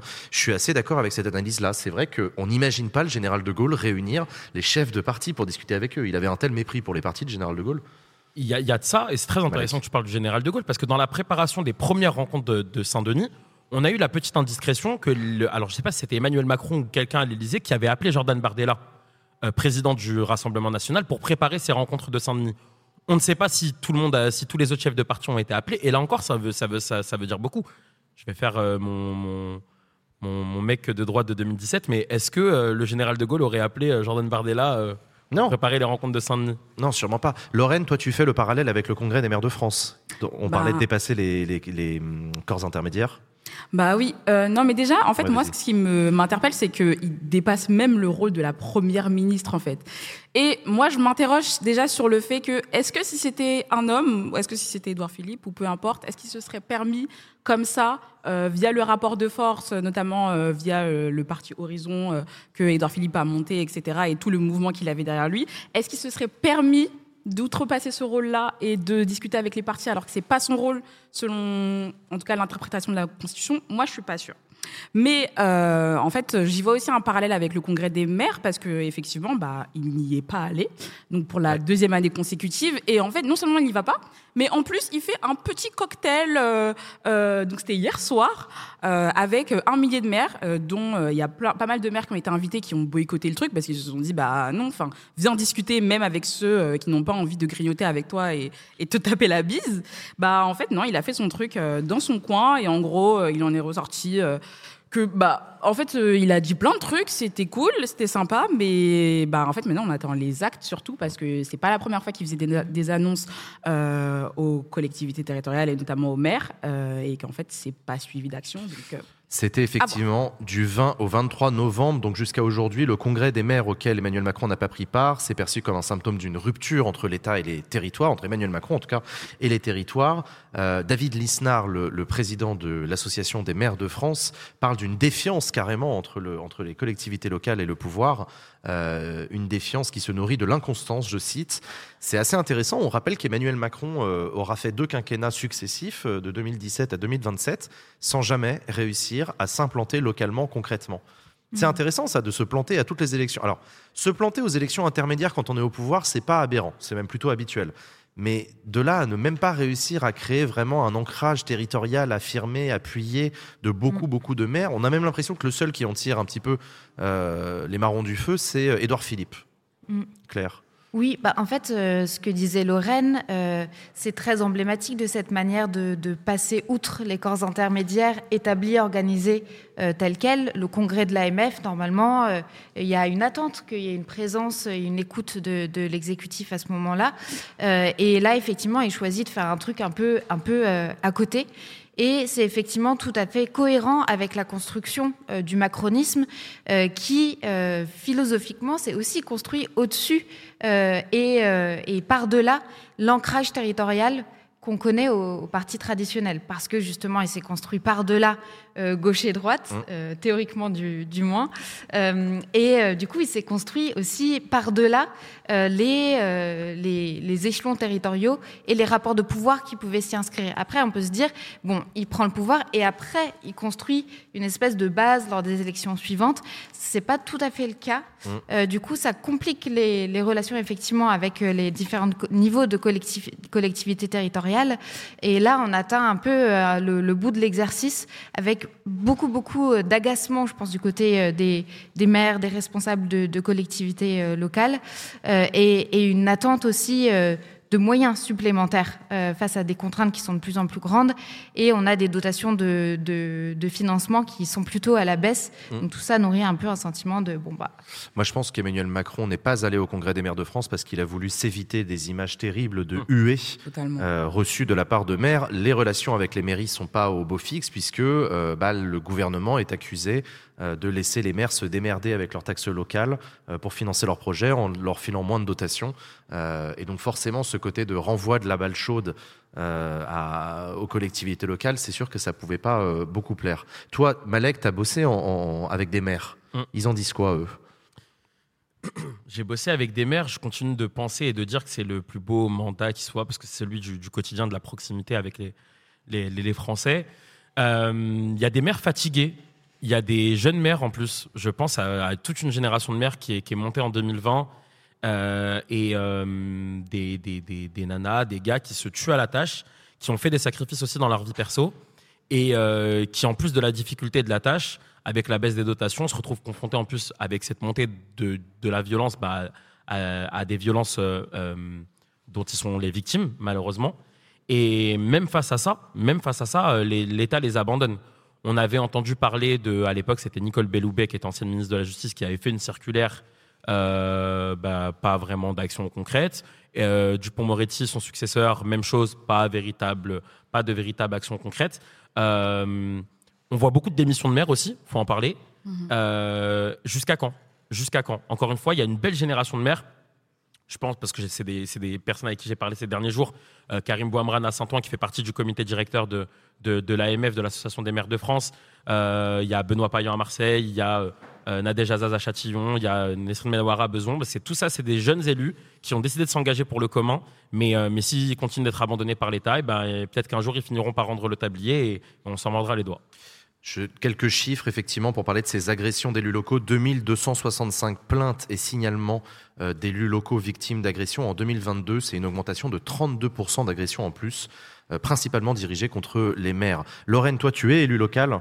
C'est quelque chose que tu, que tu constates parfois, la, la- montée de la violence contre les élus locaux? Bah oui, et en fait, euh, bah, ce qui était symptomatique, c'était cet été, ce qui a eu, enfin, les, les, les mouvements sociaux qu'il y a eu suite à la mort de Naël. En fait, euh, on a eu, bah, même dans ma ville, en fait, des, des, des, bah, des parties de la mairie euh, cassées. Heureusement, des élus se sont déplacés euh, pour protéger, en fait, finalement, les bâtiments publics, que ce soit la mairie, la, la médiathèque, etc. Mais, euh, mais oui, effectivement. Et en fait, le truc, c'est que, bah, en fait, nous, on est en première ligne. Euh, Il y a beaucoup de, de, gens qui savent très bien où habite leur mère. Euh, on peut pas aller toquer à l'Élysée et dire, écoute, j'ai un problème avec toi, ni aller casser l'Élysée. Donc, clairement, oui, on est en première ligne. Et le, et le truc, c'est que souvent, on nous accuse euh, de choses qui sont de pas de notre ressort en fait, que ce soit au niveau de la ville, donc je sais pas par exemple des, choses qui dépendent euh, des départements, euh, des régions, etc. Même si on peut évidemment discuter avec avec ces collectivités là, mais en fait on, on, on est le premier rempart en fait politique face, enfin au niveau national dans la dans l'œil des gens. Donc en fait Ouais, on est, vraiment en première ligne et ça, pose problème. Et il y a pas mal de maires qui ont démissionné par rapport à ça parce que bah, totalement euh, découragés et dégoûtés de ce mandat. Alors que, bah, comme, disait Malek, c'est un des plus beaux mandats en fait. Il y a eu pas mal. On se souvient notamment de la de l'affaire très médiatique de Yannick euh, Morez, qui était le maire de Saint-Brévin-les-Pins, dont la maison a été brûlée par des militants d'extrême droite. Euh, Claire, comment est-ce que l'État pourrait mieux aider les élus locaux?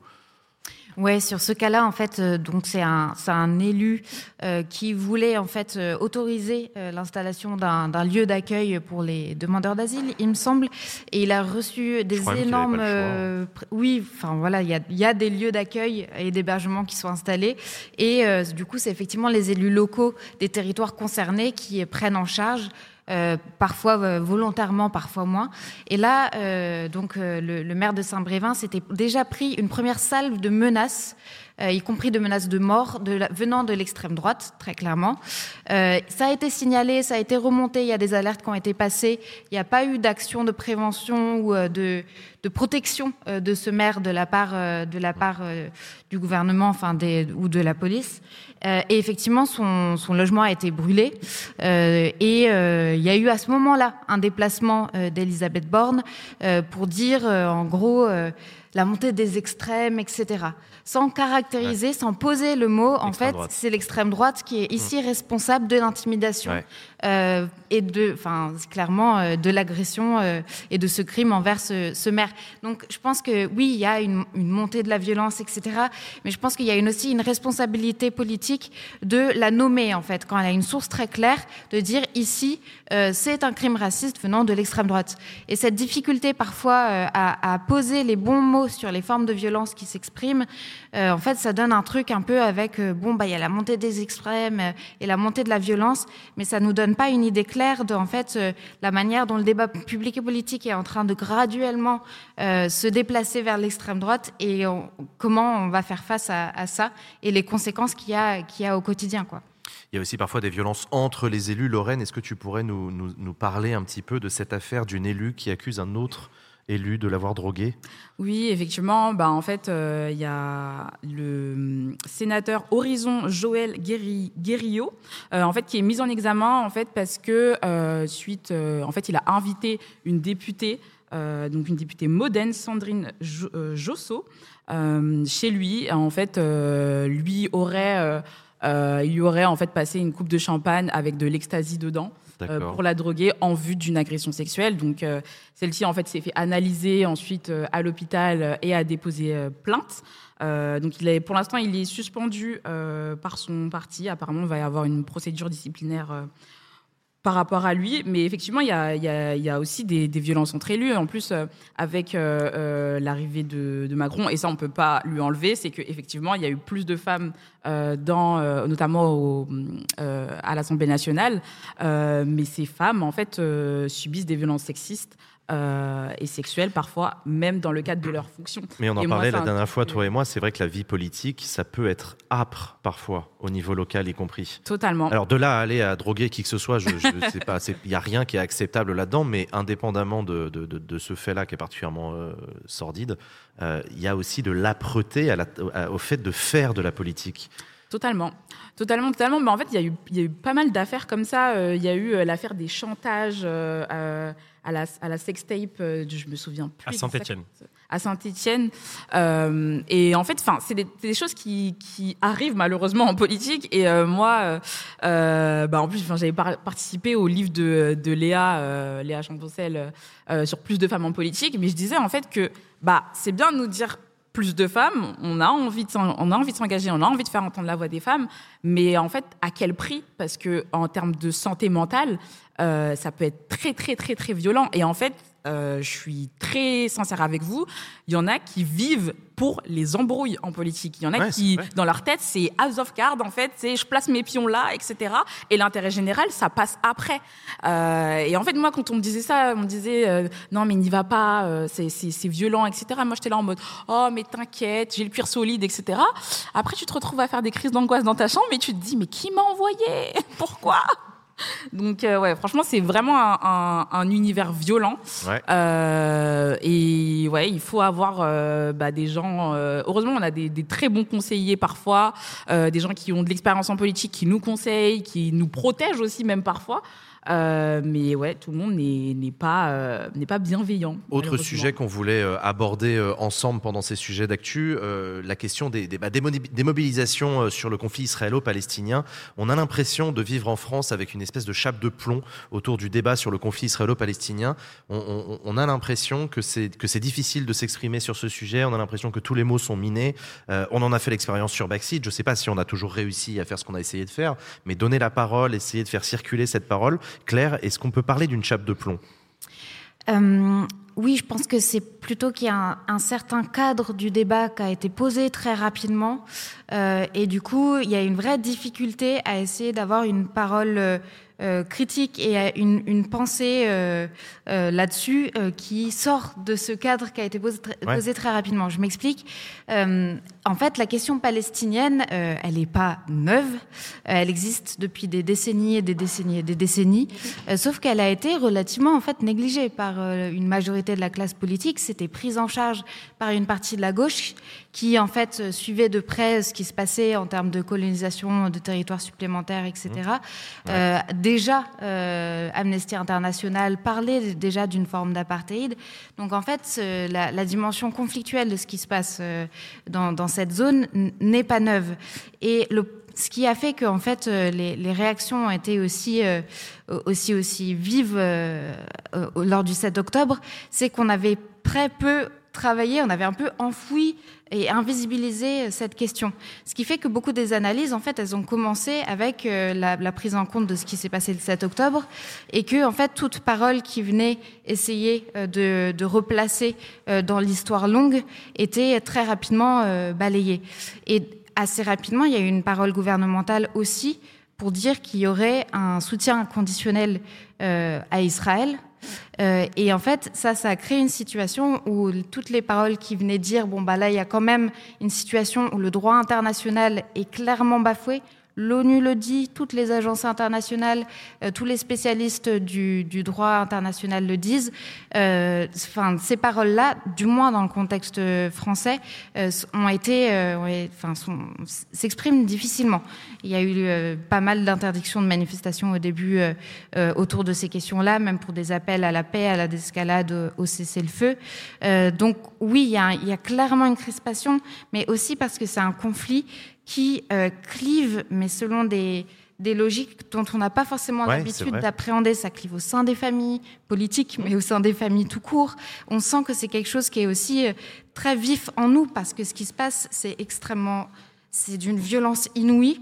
Euh, c'est euh, c'est, euh, des formes de, de barbarie et de, de, de- déshumanisation euh, très claires. Euh, donc c'est c'est aussi des choses qui sont difficiles à appréhender depuis notre position euh, de commentateur ici. euh, Ouais, bien sûr, bien euh, sûr. Aussi très, très loin de ce qui se passe euh, là-bas. Je me demande si on est en train de voir émerger une nouvelle génération pro-palestinienne. euh, De la même manière que par le passé, il y a eu une, une, une- une- une génération euh, contre la guerre au Vietnam, par exemple, qui a été structurante dans la vie politique euh, aux États-Unis, qui a donné le, enfin, qui, a- qui- qui a suivi le mouvement de- des droits civiques. Euh, Est-ce que, est-ce que, est-ce- enfin, j'ai l'impression qu'on est tous pro-palestiniens en fait. Nous, quand je dis nous, c'est la- le, le peu- le peuple d'internet, les gens, euh, les gens qui regardent Backseat. Enfin, il y a, il y a une espèce de il y a- une espèce de, de- On est tous d'accord pour reconnaître aussi que dans le, dans le paysage médiatique, on est mal représenté. Euh, Et ça, c'est un, c'est un- c'est un truc que je trouve assez euh, structurant et assez important. Malek, qu'est-ce que tu en penses? Alors, je, je vais, je vais pas te rejoindre euh, sur, sur le fait que qu'aujourd'hui la génération Internet euh, est aujourd'hui euh, en soutien à la cause palestinienne parce que malheureusement c'est pas le cas. Euh, J'ai très peu parlé sur le sujet et, et je vais le faire de manière très apaisée comme je le fais toujours. Moi, ce qui me dérange, c'est cette petite diabolisation y a pour condamner aujourd'hui le discours de, des- des- des- soutiens à la cause palestinienne, un soutien qui est, qui est en fait tout naturel, on parle juste de vie humaine. Et cette diabolisation, tout le monde sait en réalité qu'aujourd'hui les soutiens à la cause palestinienne ne sont pas antisémites dans leur extrême majorité, ne sont pas partisans du Hamas dans leur extrême majorité, euh, ne soutiennent pas les actes du 7 octobre dans leur grande majorité. Euh, par contre, c'est les propos de ceux qui souhaitent diaboliser, les propos euh, de ceux qui, sont, qui, qui soutiennent la, la- la cause palestinienne. C'est quoi C'est une minorité de propos qui sont condamnés et qui, qui sont montés en exergue? Mais bien sûr, je, je, je, je- c'est très difficile en réalité de comptabiliser et d'apporter une preuve. Mais il suffit juste de regarder autour de soi. Euh, moi, je suis euh, euh, profondément au plus, c'est ancré en moi et depuis longtemps en soutien à la cause palestinienne. Mais il n'y a pas une once d'antisémitisme en moi parce qu'en fait, ça va aussi à l'encontre de mes valeurs. Je suis contre toute forme de racisme. Donc, je lutte contre l'antisémitisme de la même manière que je lutte contre toute forme de racisme. Et, et ce qui se passe aujourd'hui à Gaza, dans cette prison à ciel ouvert, me, me terrifie. On est tous, on passe tous des journées très compliquées depuis plus d'un mois. Et, d'avoir cette diabolisation de ceux qui soutiennent cette, euh, cette politique coloniale du gouvernement Netanyahou, ça me pose souci. Lorraine, il y a eu aussi l'affaire Guillaume Meurice euh, récemment. Il y a aussi eu un journaliste qui s'est fait reprendre par sa direction à TV5 Monde.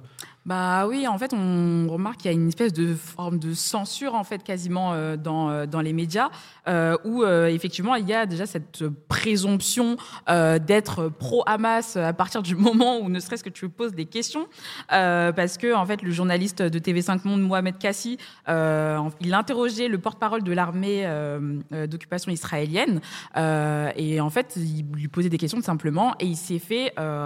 Bah, rappelé par sa direction euh, et dés- désavoué par sa direction. Et pareil pour Guillaume Meurice, qui est du coup euh, euh, chroniqueur sur France Inter, humoriste, pas trop comment le qualifier, euh, qui euh, suite à une blague en fait sur euh, Netanyahou, euh, pareil, s'est fait convoquer par la police carrément pour provocation à la haine et injure publique aggravée suite au dépôt d'une plainte le 6 novembre de l'organisation juive européenne.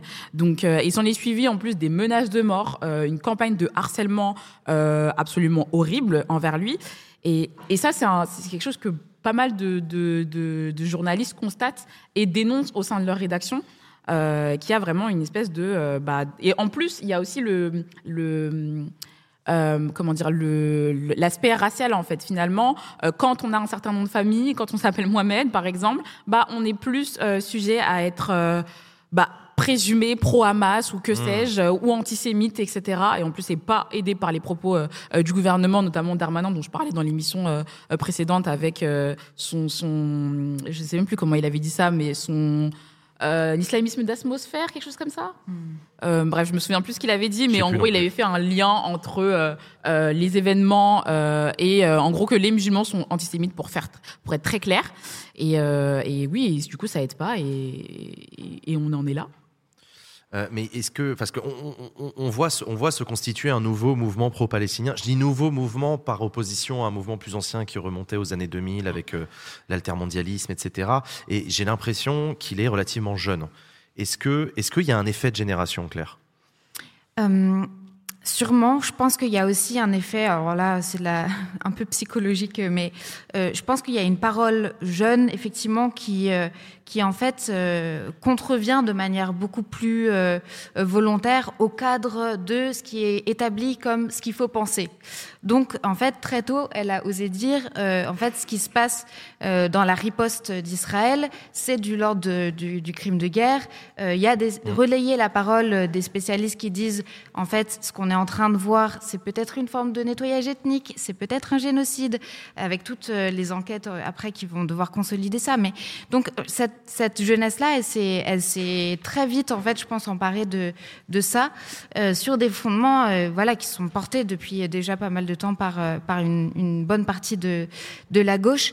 Je pense qu'il y a aussi quelque chose d'assez simple quelque part de voir assez clairement que dans le débat public, il y a un espèce de, il y a des valeurs inégales qui sont accordées aux vies.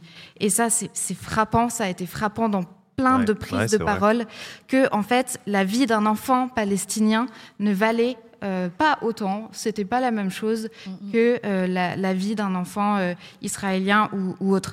Donc, je, je pense qu'en fait, euh, le sous-jacent euh, raciste en fait de ce genre de constat qui était posé et dans pas mal de débats euh, médiatico-politiques est ressenti de manière très vive par aussi une génération qui combat de manière pleine et universelle toutes les formes de racisme. Et c'est aussi pour ça que je pense que c'est une jeunesse qui pouvait pas se retrouver dans les mots d'ordre et dans l'appel qui avait été effectué euh, pour la marche contre l'antisémitisme, qui justement euh, n'avait pas cette manière universelle, pleine et donc républicaine de poser le débat sur la lutte contre le racisme en fait. Et je, je pense qu'il y a une fraction euh, de, de notre génération, parce que c'est difficile, il y a une grosse euh, partie de la jeunesse qui vire à l'extrême droite, etc. Donc, Oui, oui, encore une fois, Non, les, généralisations en termes de génération sont compliquées, mais il y a une jeunesse qui est viscéralement antiraciste et qui perçoit euh, le débat tel qu'il est posé euh, sur ce conflit euh, avec le cadrage qui est celui euh, du- d'un- d'un- d'un- d'une scène médiatico-politique qui est en train justement d'être très très orientée de plus en plus par des mots d'ordre et des, euh, interventions d'extrême droite. Donc je pense que c'est dans ce cas-là qu'il faut un peu comprendre la, jeunesse de la mobilisation autour de, de, des droits du peuple palestinien. Toi, Lorraine, tu travailles pour la Fondation pour la mémoire de l'esclavage. C'est quelque chose que tu constates aussi autour de toi, c'est l'émergence d'une génération antiraciste, universellement antiraciste? Oui, bah en fait déjà on l'a déjà constaté euh, notamment en 2020 quand il y a eu euh, toutes les marches euh, et les manifestations organisées euh, bah en lien en tout cas avec euh, la mort de, George Floyd. Donc euh, pour pour le contexte français, c'était en lien avec euh, notamment la mort euh, d'Adama Traoré et d'autres victimes de, crimes euh, policiers. Euh, et en fait bah c'est une jeunesse qui bah, se, soulève, comme, disait Claire, en fait, face, euh, face au racisme, et du coup qui fait le lien euh, je trouve, avec bah, notre histoire en fait finalement. Donc l'esclavage, la colonisation et d'où viennent en fait ces euh, ces inégalités ou en tout cas comment elles se sont traduites dans notre histoire. Et euh, et et il y a en fait bah, une, une vulgarisation aussi qui tourne sur les réseaux sociaux, euh, donc de partage de, de paroles d'experts, des, des comptes Instagram, etc. qui se qui se qui se forment pour expliquer tout ça. Et oui, en fait, on, et simplement, on, on en prend conscience. Et je pense qu'il y a aussi euh, le rôle des images aussi qui joue beaucoup, Mm. euh, parce qu'il y a énormément d'images euh, qui sont d'ailleurs très difficiles à, à regarder et personnellement j'encourage pas du tout le fait de euh, partager euh, des, des bah en fait des, des corps en fait littéralement euh, inanimés Ouais. Mais en fait tout ça a tourné sur les réseaux sociaux et je pense que ça soulève aussi enfin ça joue en fait sur l'émotionnel en fait tout simplement Toi, Malek, quand on, quand on préparait l'émission, tu nous racontais que tu avais rencontré des viewers de Backseat mardi qui justement te racontaient leurs sentiments. Il se passait quelque chose sans qu'on en parle vraiment dans les médias? Oui, euh, parce que la diabolisation dont je, dont je parlais, euh, elle intervient dans ceux qui, euh, qui vont attaquer ceux qui soutiennent la, la co- la cause palestinienne, mais elle intervient aussi dans le traitement médiatique du conflit. On ne parle en fait que des manifestations, que des manifestations pro- pro-palestiniennes, pardon, qui se déroulent très mal au niveau médiatique. Alors qu'en réalité, il y en a beaucoup d'autres à République qui se déroulent très très bien, avec euh, énormément de jeunes. Je parlais à des journalistes qui s'étaient étonnés de voir le nombre de jeunes justement dans ces manifestations, euh, des personnes dont c'est la première manifestation. Et, et- mais là, bizarrement, aucun traitement médiatique. Je ne peux pas m'empêcher d'y voir une certaine forme de stratégie, euh, parce qu'il y a aussi une petite guerre de, de lutte et d'information dans, dans, dans, dans tout ça. Et, et que voulais-je dire? Euh, sur le sur le sur les sur les viewers que j'ai vu que Ouais, j'ai que j'ai vu mardi. euh, ben, c'était un vrai sujet. On a aussi beaucoup parlé de Backseat. On a parlé de l'émission euh, que, que, que, que l'on a faite avec euh, des réactions euh, euh, tout aussi passionnées d'un côté comme de l'autre. Euh, mais il y, y a un véritable besoin d'avoir une, une parole euh, claire en face et sans faire de mauvais jeu de mots.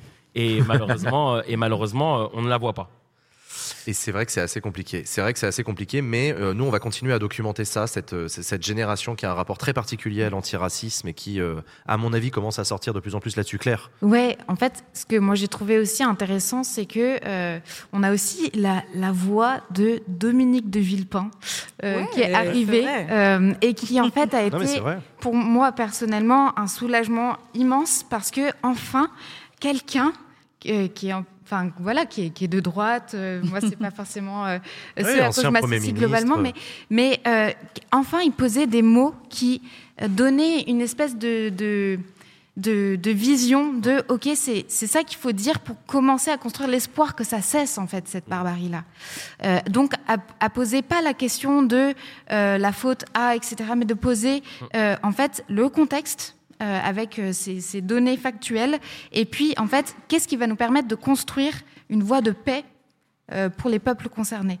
Et, en fait, euh, c'est marrant parce que oui, il y a cette question d'une génération palestine, mais il y a aussi cette voix qui a une longue histoire dans la politique française, qui est la voix qu'a fait ce discours à l'ONU pour exprimer la position française sur le refus d'aller faire la guerre en Irak, et qui là sortait un petit peu euh, de nulle part et qui, qui apportait enfin une forme de clarté et de position sur laquelle je pense que per- personne euh, ne peut euh, enfin refuser d'aller quoi. Et je ne sais euh, pas si c'est Dominique de Villepin qui a réussi à faire ça, mais il y a eu une inflexion de la position de la France euh, au Oui. fur et à mesure du temps. Au début, ils Oui. étaient beaucoup plus raides. Au début, c'était droit d'Israël à se défendre.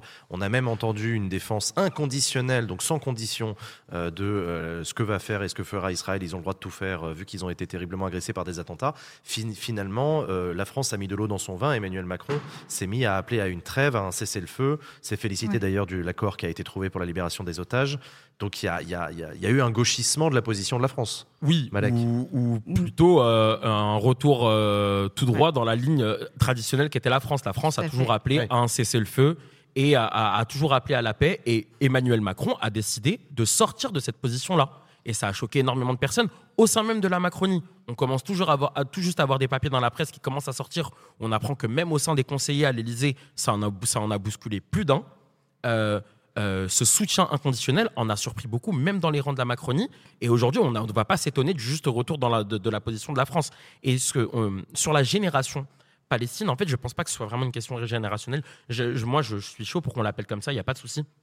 Mais par exemple, ma grand-mère de 86 ans, qui est loin d'être de ma génération et qu'on salue, euh, ma, grand, ma grand-mère aujourd'hui, en fait, elle, elle est juste confrontée. Avant, elle regardait les images de dans les années 2000, elle devait regarder Antenne 2, France 2, pour, pour voir ce qui se passait en fait là-bas. Ouais. Sauf que Mhm. maintenant, elle les reçoit en direct sur son téléphone en quelques minutes. Ah, c'est intéressant. Et en fait, le, le basculement, il est là. C'est que maintenant, on est confronté à ce qui se passe réellement, sans qu'il y ait de choix éditorial derrière, avec la réalité des faits. Alors évidemment, il y a à boire et à manger parce que Et c'est aussi un choix délibéré. On pense notamment à cette vidéo diffusée par euh, les services israéliens, euh, absolument extrêmement gore, euh, Mhm. etc. C'est aussi une volonté de marquer les esprits. Et, sauf qu'en fait, ça- ce n'est que pour servir une certaine thèse, j'ai envie de dire, une certaine version de l'histoire. Donc, euh, Autre sujet qu'on voulait aborder ensemble, l'ouverture de la COP 28 à Dubaï. C'est dans une semaine exactement, le 30 novembre. Vous avez vu, ça change. Hein non, mais juste le dire, on va en parler, mais justement, COP 28 à Dubaï. Dubaï, Déjà, le- déjà, rien que ça, il y a. il y a- Welcome. Et encore, t'as- pas nommé le président. euh, tu continues et c'est encore plus Euh, absurde. non, mais je l'ai plus. je vois pas pourquoi président, t'es choqué c'est qui par contre. hein. C'est qui le président? Le président, c'est- c'est c'est mené par euh, le président d'une major pétrolière, euh, cette COP. Ah, le président de la COP Ah oui, on oui, oui. adore. On la adore. blague continue un petit peu. Alors voilà, c'est. c'est- Tiens, d'abord, Claire, est-ce que Claire, tu peux nous expliquer, s'il te plaît, ce que c'est qu'une COP? À quoi ça sert? Qu'est-ce que c'est? Après, on va rentrer dans le, dans dans le détail. Oui, euh, donc en fait, euh, une COP, c'est une Conference Parties. Euh, donc euh, c'est une, réunion qui a lieu pour les COP climat euh, tous les ans depuis 1994. Et c'est des espaces où l'ensemble des États, donc il y en a 194 euh, qui sont parties prenantes, viennent délibérer de comment on va agir, comment on va s'engager pour euh, faire face à ce- ce problème du dérèglement climatique. Donc normalement, ils se réunissent, ils prennent des engagements pour changer leur mode de production, etc., pour avoir euh, une action dans la lutte contre le dérèglement climatique. Euh, un moment très important de ce processus-là, ça a été la COP de Paris, Bah oui. où les parties prenantes se sont mis d'accord pour rester sous la barre des 1,5 degrés de réchauffement, grand maximum euh, 2 degrés. Le petit souci avec ce processus, c'est que les engagements sont majoritairement euh, non contraignants et qu'aujourd'hui, euh, en, en allant vers cette COP 28 qui a donc lieu à Dubaï, organisée par une, le président d'une majeure pétrolière, euh, on est sur une trajectoire possible, ça, de déjà plus de 2,5 à plus de 2,8% si les États respectent les engagements qu'ils ont affichés Ce qu'ils ne font pas. alors qu'ils n'ont pas une énorme tradition de respecter leurs engagements. Donc, le scénario le plus probable, c'est qu'on soit sur une trajectoire de plus 3 degrés. Et euh, c'est un petit chiffre, mais derrière, il y a une avalanche de catastrophes. Et en premier lieu, pour euh, les, les pays du Sud global, qui sont historiquement les moins responsables, en fait, euh, de, de, ce- de ce dérèglement climatique. Donc, les COP aujourd'hui, on a un peu effectivement cette sensation qu'il y a un essoufflement, que ça ne sert plus à grand chose, que ça en devient même absurde, euh, en fait, à tel point les, les intérêts euh, des majors pétrolières, euh, euh, des, des multinationales privées ont réussi à prendre le dessus sur l'objectif de baisser les gaz à effet de serre et d'aller vers une vraie transition. Mais ça reste un espace où l'ensemble des, des États ont leur mot à dire. Donc les petits pays, les, les îles par exemple, qui vont disparaître tout simplement à cause de la, de la montée des, eaux, euh, peuvent venir pointer la responsabilité euh, des pays euh, qui le sont le plus euh, historiquement, et notamment à, la COP en Égypte, à Sharm el-Sheikh, il y avait eu quelques avancées sur la question des pertes et dommages, donc la question des fonds constitués pour aider justement les pays du Sud global à faire face aux conséquences du dérèglement climatique. Donc effectivement, j'ai l'information. Le président s'appellera, c'est le sultan euh, Ahmed Al-Jaber, qui est très probablement une belle personne, mais qui est également le PDG du groupe pétrolier Abu Dhabi National Voilà. Oil Company.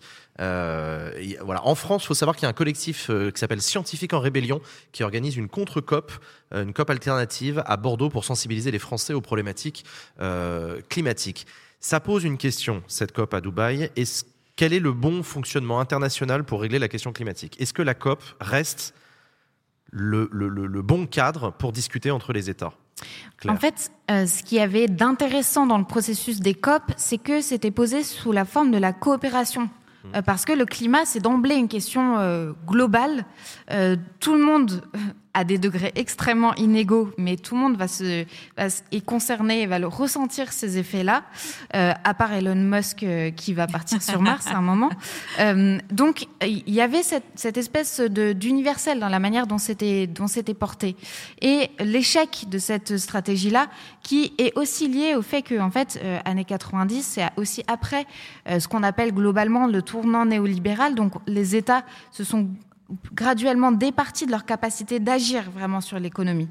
Et ça explique aussi pourquoi ils ont eu du mal ou ils n'ont pas souhaité, c'est aussi, euh, ils se sont départis volontairement hein, de ces capacités d'action, Euh, ils n'ont pas pu reprendre la main sur ce dérèglement climatique. Mais aujourd'hui, ce qui est en train de se passer, vous avez tous entendu parler de l'IRA, l'Inflation Reduction Act euh, des États-Unis, du fait qu'au niveau européen, on a le Green New Deal avec des paquets d'investissements massifs, etc. Donc en fait, c'est en fait la question climatique, elle est en train d'être remodelée par la géopolitique, parce que ce qui se joue, c'est là, c'est plus trop la coopération. Ça va être la course à- aux, minerais, critiques, ça va être la course aux approvisionnements sur les nouveaux marchés verts. Donc, on est sur une logique de gestion de la question climatique qui est beaucoup plus basée sur des logiques de compétitivité entre les espaces et le, risque. On peut se dire, bon, bah, tant mieux, en fait, finalement, tout le monde prend en main le truc, euh, et chacun construit ses filières, etc., et fait la compétition sur les marchés verts. Mais le problème, c'est qu'on risque d'avoir une espèce de transition à deux vitesses euh, entre des économies du Nord global, donc des, les économies occidentales qui, elles, vont faire euh, leur marché euh, de, de véhicules électriques, etc., etc., etc., en puisant dans euh, les, mines euh, des pays euh, du Sud global, notamment les pays d'Amérique latine, euh, pour tout ce qui est cobalt. Oui, c'est une économie climatique. C'est la naissance d'une économie climatique. Voilà, en fait, mais qui est pas moins inégale, qui est pas moins source de conflits entre les pays, qui est pas plus stable et sûre que, que l'économie capitaliste fossile, en fait. Donc, est- et l'économie capitaliste fossile n'est pas non plus en train de disparaître. Donc, on est en train de voir une espèce de bifurcation dans la manière dont le climat, la question climatique est gérée, et je suis pas sûre qu'on y gagne, euh, franchement. Pas certain. Malek? J'ai je vais faire un petit parallèle avec le, le- le sujet d'avant, mais euh, faire une COP à Dubaï présidée par un pétrolier, c'est comme faire une marche contre l'antisémitisme avec l'extrême droite. C'est vraiment débile, mais tout le monde veut le faire. Euh, et, et en fait, tiens, on- ma, ma génération, euh, notre génération, va commencer vraiment à se poser des questions parce que on a vraiment l'impression qu'en fait, plus on avance de COP en COP et on recule en réalité plus qu'on avance concrètement, ou alors on fait des petits pas. Et quel intérêt des petits pas alors qu'il faut une véritable révolution? Ça, c'est un. Et deux, euh, est-ce que euh, à l'avenir, euh, il ne faudra pas que nos responsables politiques répondent même pénalement en fait de leur inaction? La Ça, c'est question un de la vrai justice sujet. climatique, ouais. Ça, c'est un vrai, vrai, vrai sujet. Et surtout, que fait la France? Que fait la France? On, sait- on a Agnès Pannier-Runacher, je rappelle, qui est ministre de la Transition écologique. Ouais, j'avais oublié moi aussi. Euh, on fout quoi? Qu'est-ce qui se passe? Qu'est-ce qu'on dit? À part laisser les trains passer de COP en COP. On recevra tout à l'heure d'ailleurs sur le plateau de Backseat euh, le ministre de l'Industrie. Ça Ça, fait partie des sujets sur lesquels on voulait discuter effectivement avec lui sur la décarbonation. Euh, on a pas mal de questions euh, à lui poser. Tu en parlais sur euh, le retour de le retour de l'État stratège. Alors c'est vrai qu'on a en France. Alors je ne sais pas si c'est la fin euh, de la période néolibérale qu'on a connue à partir des années 80, 70-80, mais en tout cas on a le retour d'un État stratège avec la volonté de faire de- des investissements très lourds, avec une politique de réindustrialisation, avec des objectifs à carbone qui sont affichés, avec une quantité d'argent qui est mise, avec une un accompagnement des ménages pour euh, les aider à, faire leur transition, que ce soit par l'achat de véhicules moins polluants ou pour la rénovation thermique des Mm. logements. On, on- on a l'impression que l'État fait quand même beaucoup. Euh, oui, euh, oui et non. Parce qu'on a effectivement euh, des paquets d'investissements qui sont mis sur des secteurs qui sont jugés stratégiques, etc. mais qu'on, en fait, on ne considère pas la question de la transition écologique comme la transition d'un modèle de société vers un autre Mmh. modèle de société. Dire il faut décarboner, ça ne nous dit rien sur le type de société qu'on veut. Est-ce qu'elle est plus ou moins démocratique que celle d'avant? Est-ce qu'elle est plus ou moins euh, inégalitaire que celle d'avant? Et le problème, prenons juste euh, l'exemple de- des voitures électriques. Ouais. Euh, en fait, la décarbonation des transports, qui est le secteur donc le plus important en termes d'émissions, celui sur lequel il faut vraiment mener la bataille de manière ferme, on a d'autres options en fait pour pour baisser le niveau de- d'émissions de, de gaz à effet de serre. On a la démobilité. Si on repense l'aménagement de notre territoire, qu'on raccourcit euh, le- la distance entre entre euh, euh, Le travail et le foyer. travail et le foyer. Euh, on a la question des transports en commun. euh, qui est très, qui a été très très peu travaillé et sous-investi. Bah, Il y a les RER métropolitains là qui Euh, sont. oui, euh, avec un financement qui est, qui est oui, qui vraiment ridicule par rapport à ce que compte- coûte juste un RER. Euh, donc c'est c'est un petit peu un problème. Donc en fait, imposer cette solution de tout le monde va vers la voiture électrique, c'est un problème social. Parce qu'en en fait, aujourd'hui, l'aide maximale qu'on peut avoir de la part de l'État, c'est dans les 8000 euros. Euh, et aujourd'hui, une voiture électrique, les modèles qui sont construits, qui sont pas non plus des véhicules très légers, euh, qui sont et qui sont euh, là, ce qu'il y a en ce moment, c'est des su- SUV électriques beaucoup. Donc il y a SUV, un coût ouais. Ouais, il y a un coût qui, est, qui est beaucoup trop grand en fait pour les classes populaires qui ont le plus besoin parce que elles habitent plutôt en banlieue et qu'elles ont besoin d'aller au cœur de ville.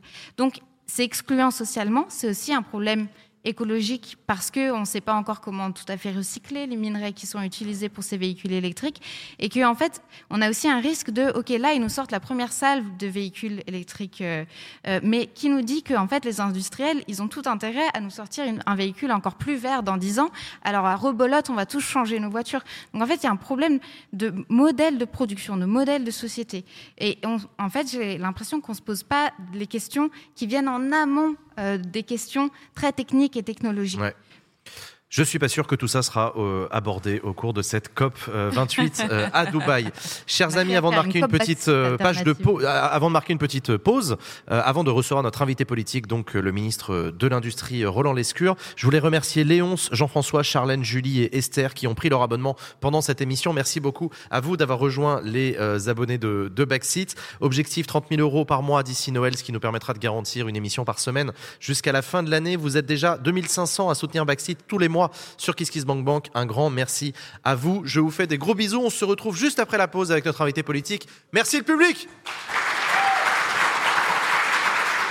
Salut à Alors pendant cette petite pause, je voulais vous parler du partenaire de cette émission Backseat. Vous avez remarqué que Backseat n'est pas dans son studio habituel. On est à la Bellevilloise, qui est une grande et belle salle de concert à Paris dans le 20e. Et notre partenaire du jour, c'est France Digital. France Digital, c'est une association qui fédère beaucoup d'entreprises, notamment des startups, mais pas seulement, des entreprises du numérique, et qui les aide à se parler, à se fédérer, à s'organiser. Il y a un exemple très concret de à quoi ça sert de, de fédérer des petites entreprises comme ça, qui si elles n'étaient pas organisées, eh ben, seraient trop éparpillées. Récemment, il y a eu une condamnation en justice, c'est la CNIL, la Commission nationale informatique et liberté, c'est le gardien de la vie privée. La CNIL a porté plainte et a obtenu une condamnation en justice d'Apple. Apple, le géant américain, en fait, il cachait des micro-logiciels espions euh, dans leurs applications et ça, on a obtenu en France la condamnation grâce à la CNIL de euh, Apple. Et qui est-ce qu'il y a derrière la CNIL? Eh ben en fait, c'était France Digital. France Digital, ils ont poussé la CNIL à porter plainte, ils ont monté le dossier, ils ont travaillé avec la CNIL pour rendre possible cette victoire du droit et cette victoire de la vie privée sur un géant américain. Ça montre bien comment c'est important que des petites entreprises se fédèrent et s'organisent entre elles. Et c'est grâce à notre partenaire du jour, donc France Digital, que on a pu faire triompher le droit sur un géant américain. Bonsoir à toutes et à tous, bienvenue sur Backseat. Bonsoir Bonsoir le public, merci Merci d'être là, vous êtes super nombreux. Bonsoir, ouais Merci le public, vous êtes extraordinaire. Merci à vous d'être avec nous ce soir dans cette émission exceptionnelle en partenariat avec France Digital, ici à la Bellevilloise à Paris, une salle mythique. Très heureux de faire cette émission Backseat ici ce soir avec vous. Vous êtes très nombreux et très nombreux à nous regarder actuellement en direct sur Twitch. Bonjour si vous nous regardez en replay sur YouTube et bonjour aussi si vous nous écoutez en podcast. Chers amis, on va recevoir notre invité politique cette semaine. Il s'agira du ministre de l'Industrie, Roland Lescure. Mais avant, la chronique que vous attendez toutes et tous, c'est parti pour la vie d'Adèle.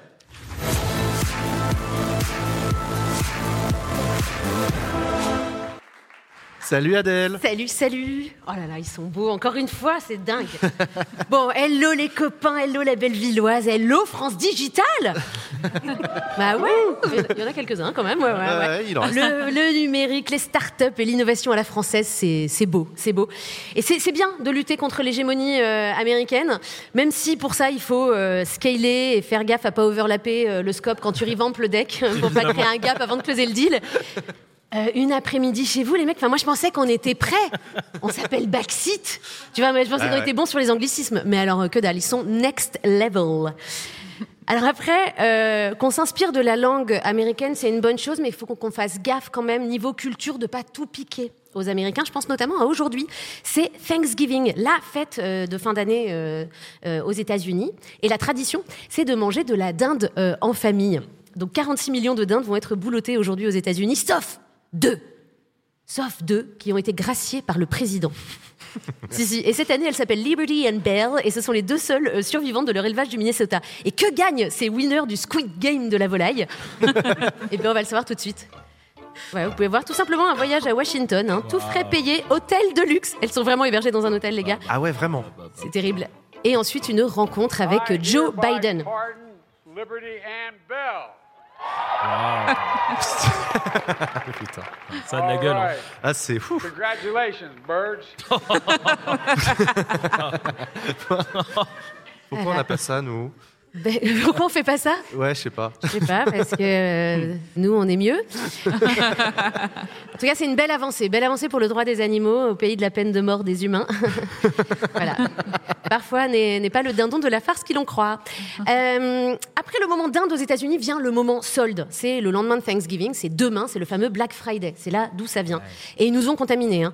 Euh, ça y est, ça s'est installé en France. Mais cette année, je voudrais quand même saluer, saluer pardon, l'initiative de l'ADEME, l'agence euh, gouvernementale de la transition écologique, qui alerte sur la surconsommation. Vous prendriez lequel, vous? Honnêtement Ouais. Aucun des deux. Mais c'est à moins 70%. Franchement, pour un vendeur, vous êtes pas. Ah non, pas du tout. Moi, je suis des vendeurs et je vous conseille le moins 100%. Il y a moins 100% Bah oui, le vôtre. Il est très bien. Je peux? Hésitez pas, hein. si vous avez besoin que je vous déconseille d'autres achats, ça soulagera les ressources de la planète. Eh, et vos placards? Parce que les dévendeurs n'existent pas, posons-nous les bonnes questions avant d'acheter. Rendez-vous sur épargnonsnosressources.gouv.fr. Oh là là. Ouais, c'est pas mal. Elle est bien cette pub. Non, mais j'en parle sans me moquer. Vraiment, je, je trouve ça vraiment cool. Et parfois, il faut dire aussi ce qu'on fait de bien. Ouais. Euh, dévendre. Non, mais c'est une idée de génie. Je trouve ça hyper cool. Après, c'est c'est super d'inciter à moins consommer, évidemment, euh, par la pub. Mais euh, il y a une autre technique très efficace hein, euh, et qui est déjà en place, qui s'appelle deux ans d'inflation. Plus efficace. ouais, bah, tu désachètes Ça, ça, euh, c'est- sans Ah, problème. c'est- hein. c'est efficace, Euh, c'est ouais. Ah, Et parfois, tu vas même au point où tu te dénourris, tu te déloges euh, et tu décèdes. Voilà. Donc, speaking of décès, je vous emmène au Sénat. Euh, Pas mal. Pas mal. Pas mal, j'applaudis. Ouais. Si, ouais. merci. On les embrasse quand même. hein. Oui, on les embrasse, on les embrasse. Ouais, Bah oui, oui, oui, parce que vous avez tous évidemment suivi l'histoire du sénateur, on en a parlé tout à l'heure, hein, le sénateur maladroit qui, sans le vouloir, a drogué une députée avec une poudre blanche que lui avait donnée un collègue et qui savait pas que c'était de la drogue parce que euh, son chat était malade. Ouais, ouais. Tout est vrai. Joël Guerriot, sénateur indépendant euh, et Horizon de Loire-Atlantique, euh, est un garçon très étourdi parce que déjà en 2016, il avait malencontreusement publié sur Twitter une photo de son zizi euh, pour accompagner un tweet qui s'adressait à Bruno Retailleau. Ouais, Sérieux? Il n'y a pas de blague, c'est la vérité. Mais il a dit qu'il s'était fait pirater. Il a, après, il a dit que c'était fait ça. pirater par Ah, mais quelqu'un de son équipe. C'est qui ce bonhomme? Bah, je sais pas. En tout cas, il a la tête en l'air, hein, ce, ce Jojo. Euh, et cette la fois, il aurait donc mis de l'ecstasy dans le verre d'une amie sans savoir que c'était pas bien de, de faire ça. Et c'est possible, c'est possible. Attends, il est sénateur, il a 66 ans, il connaît peut-être pas les dangers de la drogue. Les drogues a causé la mort de 585 000 personnes en 2017, d'après un rapport fait en 2019 par les Nations Unies. Ah. Ah ouais, non, il savait. Ouais, oui, il il savait, il a, fait, il a fait un rapport dessus, donc oui. Mais attendez, ça veut quand même dire qu'il s'est intéressé à son sujet. Parce qu'on reproche tout le temps à nos politiques de pas savoir de quoi ils parlent. Il a bossé. Mais là, ouais, il a taffé. Il a taffé. C'est la il s'est proximité. peut-être même dit, tu sais, ouais, tout le monde en a contre Gabriel Attal, ministre de l'Éducation, alors qu'il connaît pas l'école publique. Et ben moi, avant de parler de drogue, je vais toutes les essayer. C'est- je, je veux donner une belle image du Sénat. Et la, la France lutte pas assez contre les violences sexistes et sexuelles. Du coup, je vais euh, faire de la soumission chimique sur une députée. Voilà, c'est. non, mais Pour en faire parler, c'est évidemment, c'est- bien sûr, c'est ça. fort. Bref, Il est il tellement donner dévoué, une belle image beau. du Sénat. Et c'est vrai que Jojo, il a beaucoup fait hein, pour la, la notoriété du Sénat. Euh, on sait maintenant qu'on peut s'y fournir de l'AMD facilement. Euh, mais les sénateurs ne semblent pas lui en être reconnaissants, bizarrement, de cette nouvelle euh, réputation. Gérard Larcher, président du Sénat, l'a mis en retrait. Ah. Enfin, il lui a demandé de se mettre en retrait. Mais comme on le sait tous euh, désormais, hein, la, la méthode du retrait, ça ne marche pas à tous les coups. C'était une blague pour les vieux, ça s'appelle le Senatus interruptus. Et pour le moment, Jojo, ça marche pas parce qu'il refuse de quitter le Sénat. Et quelque part, on peut le comprendre parce que quitter le, le meilleur milieu des dealers de la France la veille du Black Friday, c'est complètement con. Je veux dire. Bon, on a ricané, mais euh, tu l'as dit, c'est quand même euh, sérieux. Il y a une accusation de soumission chimique, euh, une femme victime. Lorraine en parlait tout à l'heure, euh, mais je voudrais qu'on salue aussi le travail de l'Observatoire des violences sexistes et sexuelles en politique. Cœur sur vous, euh, Fiona Texier, euh, vous avez du taf. Voilà, c'était pas de vanne, mais de temps en temps, il faut dire aussi. Allez, on se change les idées. Je vous emmène sur un petit moment gossip, gossip. attention, petit 4 pages sur Brigitte Macron. Oh. Ouais, vous, attention, j'ai un propre dans Paris Match. Euh, Pépouze, sans raison. 4 pages, on ne sait pas pages. pourquoi. L'angle, c'est. euh, c'est pas toujours facile d'être une première dame, mais bon, euh, je vais pas me plaindre parce que bah, je suis première dame. Voilà, super, merci Brigitte pour cette contribution. C'était vraiment, Parce qu'elles ont toujours dit, en fait. c'était vraiment très C'est utile. vraiment tout ça C'est- vraiment euh, innovant. Euh, après, on apprend des trucs passionnants quand Ah. même euh, sur la vie perso du couple présidentiel. Bon, moi, du Je vous livre euh, ces informations, ne, ne lisez pas. hein. Mais c'est, euh, il dîne tard, mais léger. Euh, Manu adore les œufs à la coque. Et du coup, Brigitte trouve euh, des recettes sur Marmiton. D'accord.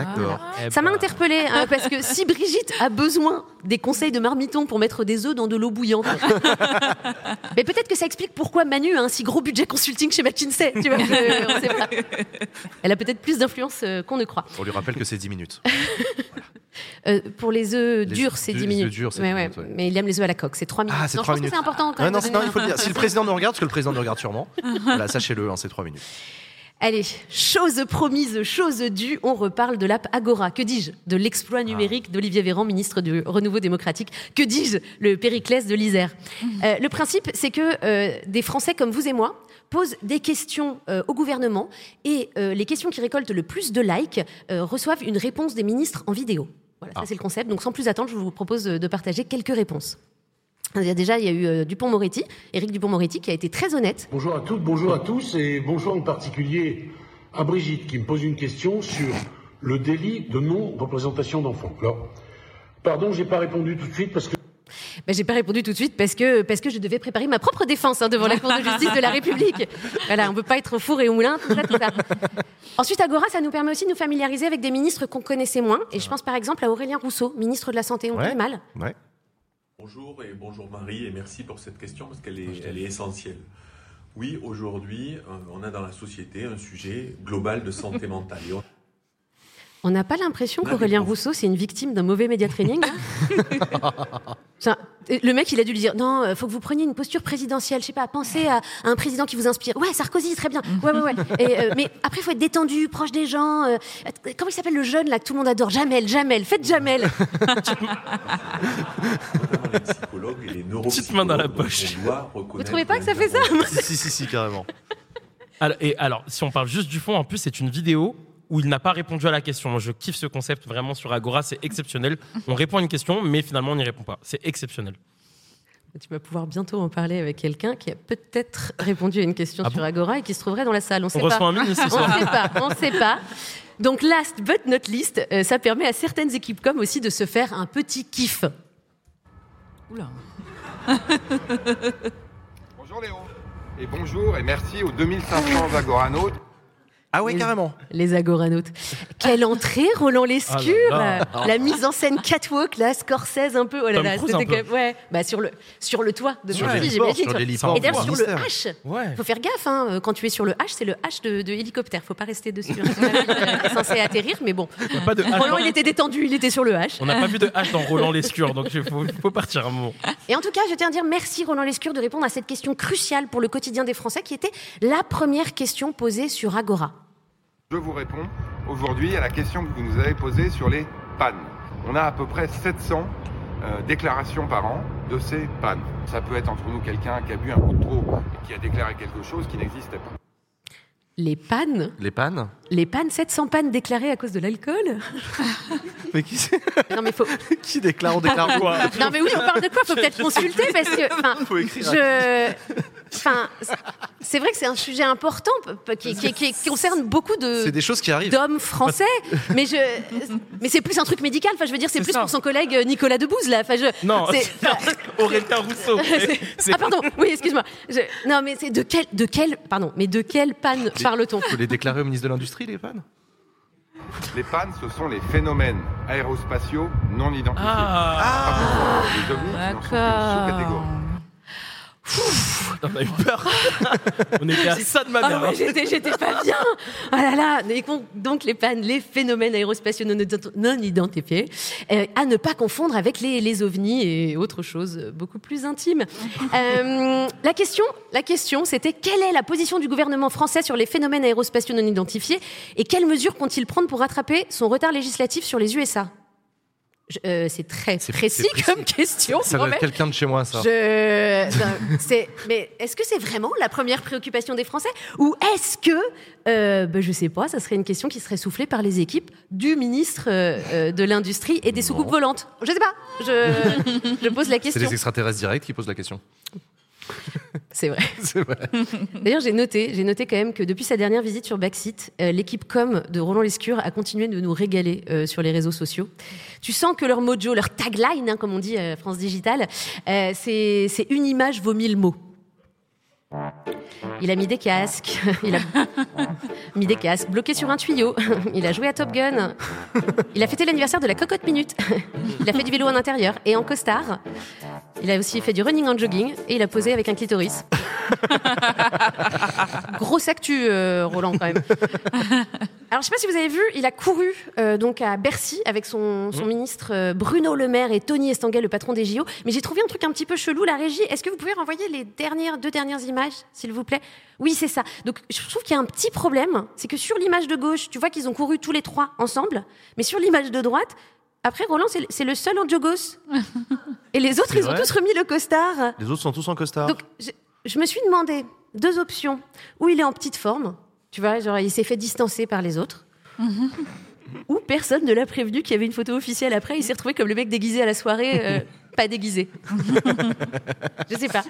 Bon, bon, bref. Euh, entre ça et ces histoires de panne, je sais pas, je m'inquiète un petit peu pour Roland. Est-ce que vous pouvez checker qui va bien Quand il vient sur le plateau, il y a un truc, on sait qui va bien quand il dit Bonjour les jeunes. C'est comme ça qu'on, c'est comme ça qu'on sait que euh, ça va. Exactement, merci beaucoup Adèle pour cette Adèle. mesdames et messieurs.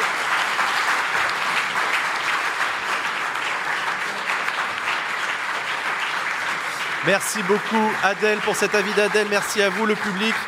Et je vous propose que sans tarder, nous accueillons sur ce plateau notre invité politique cette semaine, le ministre de l'Industrie Roland Lescure.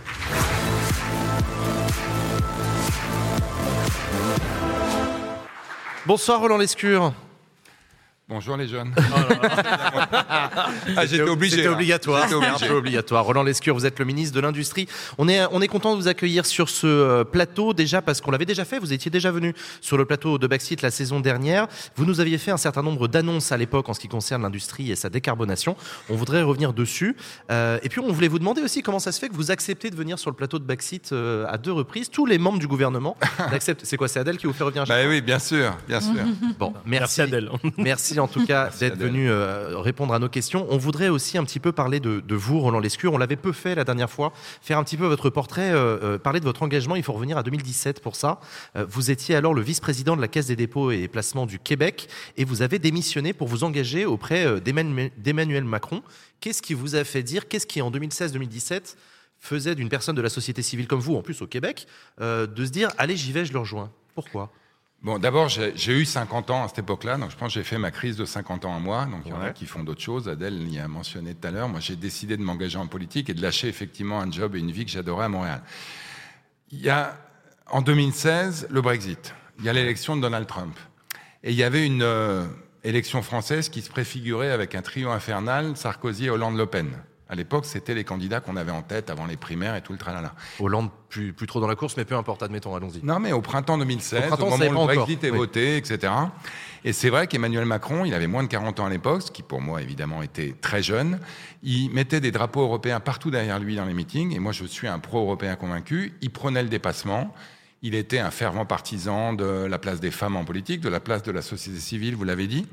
Et j'ai vraiment euh, eu envie de rejoindre ce mouvement qui était un mouvement de renouveau, qui était un mouvement de dépassant des clivages qui pour moi étaient un peu dépassés, on y reviendra peut-être, et euh, clairement un mouvement qui, selon moi, pouvait renouveler la vie politique et renouveler aussi le personnel Pourtant, politique. vous aviez déjà fait un passage rapide par le Parti Socialiste en 2005. Un an, ouais.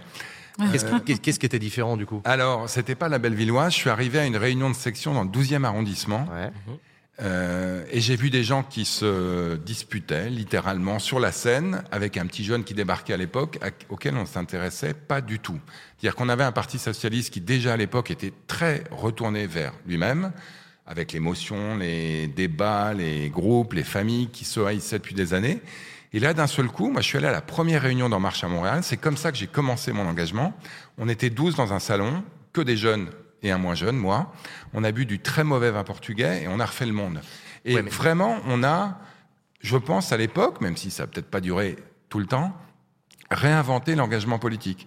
On avait des débats sur la place des femmes en politique, sur l'Europe, sur le fédéralisme, sur euh, Après, le populisme. loin de moi l'envie de défendre le Parti socialiste, mais si les militants socialistes passent leur temps à s'engueuler, etc., à se, à se regarder eux-mêmes, c'est aussi parce qu'il y a une démocratie interne. Il se trouve que le, le- le mouvement que vous avez rejoint En Marche, c'est un parti à leader charismatique. Et ça vous convient? Moi, je suis pas sûr que j'ai rejoint euh, un parti, j'ai vraiment rejoint un mouvement à l'époque. C'est-à-dire, j'ai rejoint une Eh, volonté de renouvellement. Pas entre nous, pas? Non, non, mais le- d'ailleurs, En Marche, c'est d'ailleurs son défaut. C'est ça a jamais vraiment, c'est jamais vraiment devenu un parti. On a des militants, on n'a pas des structures très structurées, on n'a pas d'élus locaux, on a six ans d'ancienneté là où le Parti socialiste en avait près d'un siècle. Et c'est vrai que moi, j'ai trouvé que le Parti socialiste que j'ai rejoint n'était pas ce à quoi moi j'aspirais. Moi, j'ai grandi dans une famille communiste. Donc mon père et ma mère étaient très militants. Mon père était journaliste à l'UMA. Le militantisme dans les années 60-70, hein, ça voulait dire quelque chose. C'est-à-dire que le dimanche, ils allaient sur les marchés vendre l'UMA dimanche. Moi, j'allais acheter Pif Gadget. Les gens se retrouvaient en réunion et littéralement, ils refaisaient le monde à la maison. Moi, je m'endormais sur le canapé en entendant des gens refaire le monde, débattre. Et je pense que... Et ça, vous le retrouvez aujourd'hui, ce... ce... Ben, en tout cas, moi, je l'ai trouvé à l'époque, au moment où je me suis engagé. Ensuite, j'ai été élu député. Donc, c'est vrai que quand on devient député, c'est plus tout à fait la même chose. Les débats ont lieu à l'Assemblée nationale, c'est beaucoup plus structuré, c'est formalisé. Alors, je t'explique pas, quand tu deviens ministre, là, clairement, on se retrouve dans une position très institutionnelle, dans laquelle les codes, c'est peut-être pour ça que j'aime venir chez Batsit, euh, sont euh, souvent assez, euh, assez formels. Donc, moi, je dois avouer que j'ai perdu un peu Il y, a, ça. il y a- il y a quelque chose aussi d'intéressant, c'est qu'on entend beaucoup, c'est vrai, chez des, chez des gens assez détachés de la politique qui la critiquent, se dire que les politiques euh, s'en foutent plein les poches. Euh, vous, en l'occurrence, quand vous étiez à la tête de la Caisse des dépôts au Québec, vous gagnez, vous gagnez beaucoup plus d'argent que ce que vous gagnez aujourd'hui, non? Oui, mais bon, ça, c'est pas mais très là, du coup, important. pourquoi, Mais- pourquoi choisir l'engagement politique quand on peut se faire énormément de, de Parce que j'ai ailleurs d'abord, euh, et tant mieux pour moi, gagné plus d'argent que j'aurais jamais rêvé d'en gagner. Moi, j'ai grandi dans une famille modeste à Montreuil. J'étais au lycée pas très loin d'ici, dans le 20e. J'ai pas fait carrière pour gagner de l'argent. J'ai eu de la chance. J'ai eu effectivement un job euh, fantastique à Montréal qui m'a permis de bien gagner ma vie. Et du coup, maintenant, j'ai une vraie liberté. Maintenant, je peux m'engager en politique sans devoir rien à personne. Et franchement, si un jour je considère que ce qu'on fait au gouvernement ou ce que moi je fais n'est plus en, en cohérence avec ce pourquoi je me suis engagé, bah, je passerai à autre chose. Claire.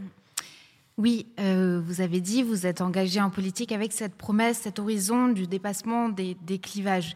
Euh, néanmoins, ce qu'on a pu percevoir avec euh, l'arrivée du macronisme en 2017, c'est que cette société civile qui est arrivée était quand même assez marquée sociologiquement. C'était beaucoup de personnes issues de postes à responsabilité dans le privé, de professions libérales, etc.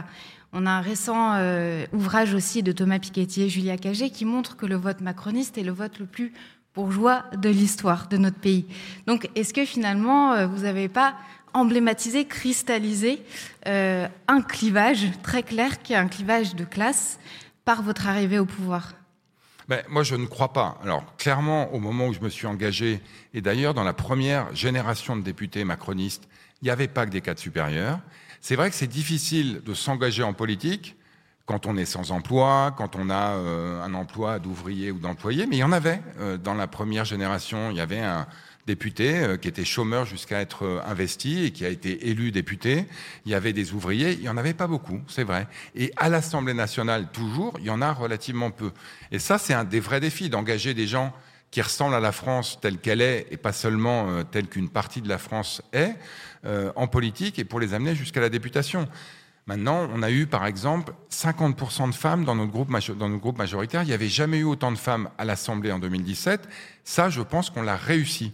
C'est vrai que la, la popularisation de l'engagement politique, c'est plus compliqué. Le Parti communiste, en son temps, y avait réussi. C'était même euh, quasiment une philosophie. Et, et en fait, c'était difficile d'être élu député communiste quand vous n'étiez pas ouvrier. euh, aujourd'hui, c'est plus compliqué d'engager des gens qui sont pas euh, effectivement dans des conditions sociales, pas forcément d'ailleurs financières, mais des instituts, des profs, des médecins, qui ont du coup un capital social assez élevé. Et c'est vrai que c'est plus compliqué d'attirer euh, des gens vers ça, et il faut le faire.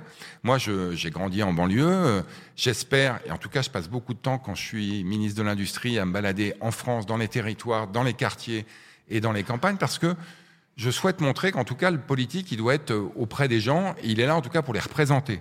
Donc même si sociologiquement, aujourd'hui, je ne représente pas la France moyenne, c'est sûr, d'abord, je sais et j'essaye de ne pas oublier d'où je viens, et puis j'essaye surtout d'être en contact avec les Françaises et les Français, quels qu'ils soient ou qu'ils soient. Mais, mais du coup, est-ce qu'il n'y a pas une forme de cohérence euh, dans la composition sociologique qu'on voit euh, des représentants et représentants du macronisme et les votes, en fait?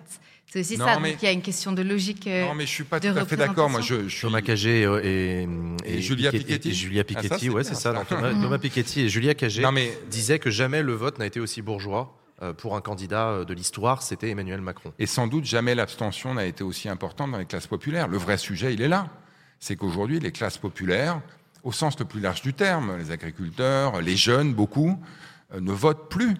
Donc le vrai défi, il est là. C'est qu'aujourd'hui, ceux qui votent sont plus bourgeois que la moyenne des Français. Et le vrai défi, c'est de réengager tout le monde à aller voter. Les jeunes, les moins jeunes, les chômeurs, euh, ceux qui n'ont pas euh, forcément euh, foi en la politique. Et il y en a de plus en plus, malheureusement, qui ne l'ont plus. Donc c'est vrai. Pour moi, c'est ça le défi. Euh, moi, je, enfin, en tout cas, je- quand je me lève le matin, je peux vous dire, je cherche pas à enrichir le bourgeois. Alors peut-être que certains pensent que c'est ce qu'on fait.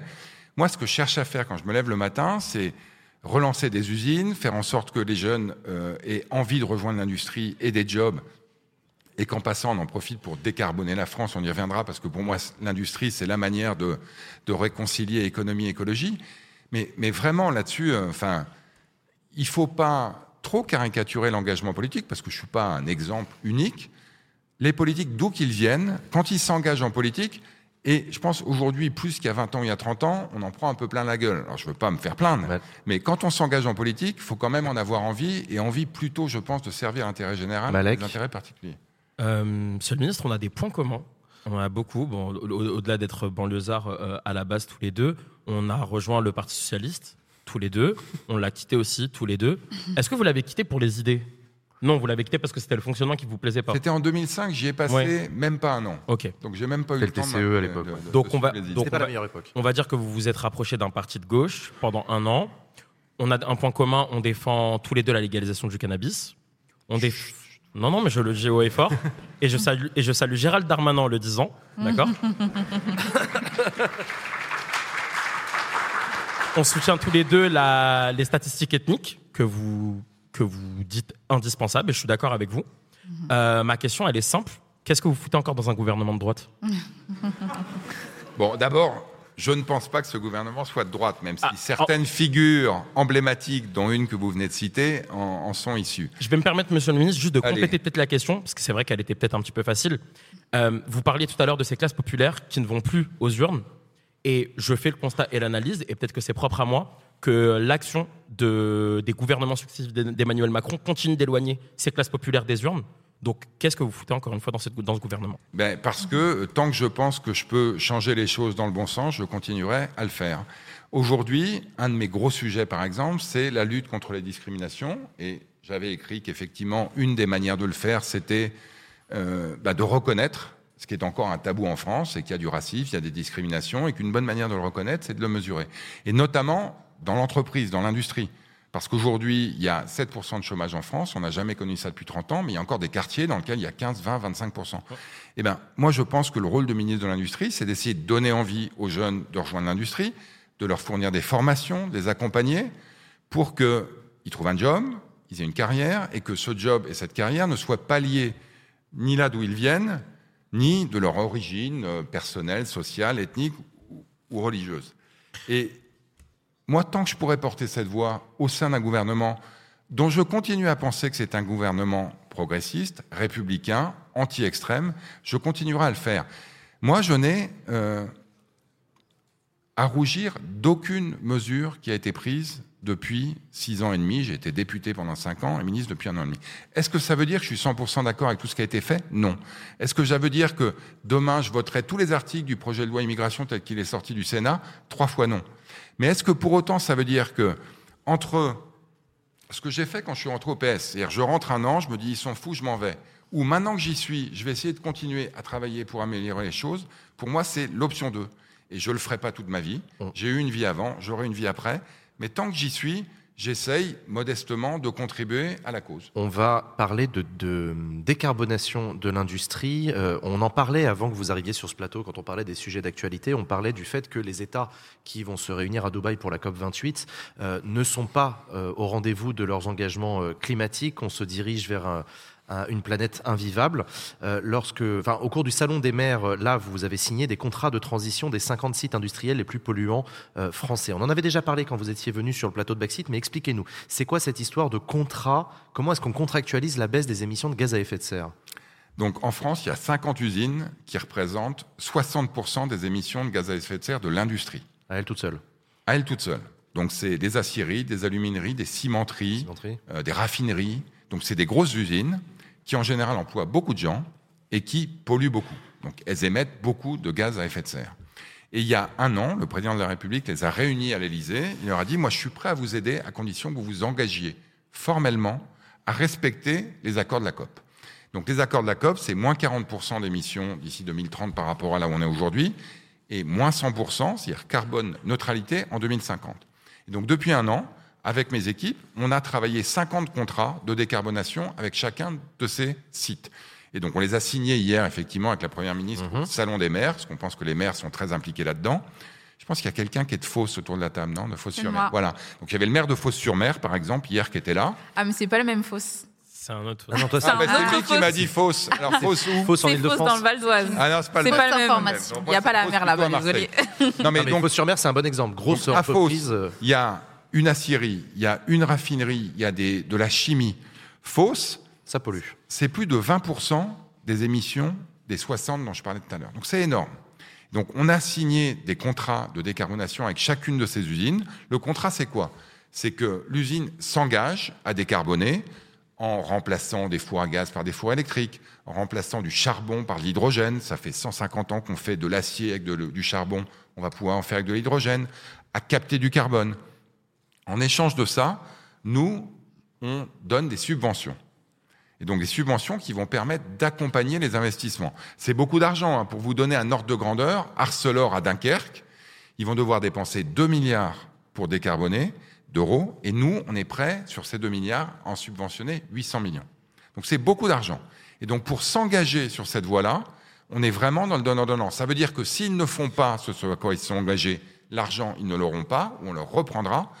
Mais en- à l'inverse, s'ils font ce à quoi ils sont engagés, et donc si 2030, moins 40%, 2050, zéro, on aura gagné au change parce qu'on aura réussi à décarboner l'industrie. Claire? Oui, il y a des analyses très intéressantes, notamment d'une économiste qui s'appelle Anne-Laure Delatte, dans un livre qui s'appelle L'État droit dans le mur, qui décrit la manière dont l'État, en fait, euh, n'est pas inactif dans l'économie. Euh, il euh, subventionne massivement, même de plus en, plus massivement des entreprises, mais que la spécificité, c'est que justement, bah, il n'y a pas de contrepartie, on ne dirige pas finalement euh, l'investissement public. Là, avec ce que vous décrivez, les contrats, on a quand même plus cette idée qu'on va orienter, diriger euh, et donc contraindre un minimum les entreprises à aller dans une certaine direction. Euh, néanmoins, ces contrats, est-ce qu'ils ont une valeur contraignante euh, réelle? C'est-à-dire que en fait, il y a une entreprise, euh, elle ne respecte pas ses engagements. Euh, Qu'est-ce qui se passe, Parce que c'est quand sous. même énormément d'argent public qui est mis sur la table. Exactement. Et, et autant, moi, je suis pas pour la conditionnalité de toutes les aides publiques. Et ça, c'est un débat qu'on pourrait avoir. Euh, Les allègements de charges qui sont souvent décriés, pour moi, ils permettent à toutes les entreprises d'être compétitives. Mais là, on est vraiment dans un engagement contractuel, contraignant. Donc, si Arcelor ne fait pas ce à quoi ils se sont engagés, D'abord, on ne versera pas l'argent qui reste à verser et on reprendra l'argent qu'on a versé. Donc c'est vraiment un contrat formel qu'on signe avec le dirigeant du site et le ministre et qui est un engagement formel. L'industrie, l'avantage qu'on a à l'industrie, c'est que moi je signe 50 contrats, je décarbone 60% de l'industrie. Quand il s'agit de décarboner des millions de logements ou des millions de voitures, c'est plus compliqué. On ne va pas signer un contrat avec chacun des Français. Mais là, on a la chance, vraiment, de pouvoir certes dépenser beaucoup d'argent, mais au fond, c'est pas si cher que ça, parce que l'industrie, c'est moins cher à décarboner que les logements, les voitures. Pour vous donner un ordre de grandeur, une tonne de carbone évitée. C'est comme ça qu'on mesure le coût de la décarbonation. Donc si vous supprimez une tonne de carbone, dans l'industrie, ça coûte entre 50 et 100 euros la tonne. Pour les voitures, donc si on passe tous nos véhicules du diesel à l'électrique, c'est entre 200 et 300 euros la tonne. Et les logements, qui sont les plus compliqués à décarboner, c'est entre 300 et 500 euros la tonne. Donc il va falloir faire tout ça. Et évidemment, il va falloir que l'État accompagne, mais ce n'est pas l'État qui va tout payer. Mais l'industrie, c'est plus facile à décarboner parce qu'on connaît les technologies, parce qu'il y a moins d'acteurs. Et en plus, aujourd'hui, ce qui est nouveau, c'est que les chefs d'entreprise, ils sont prêts à s'engager.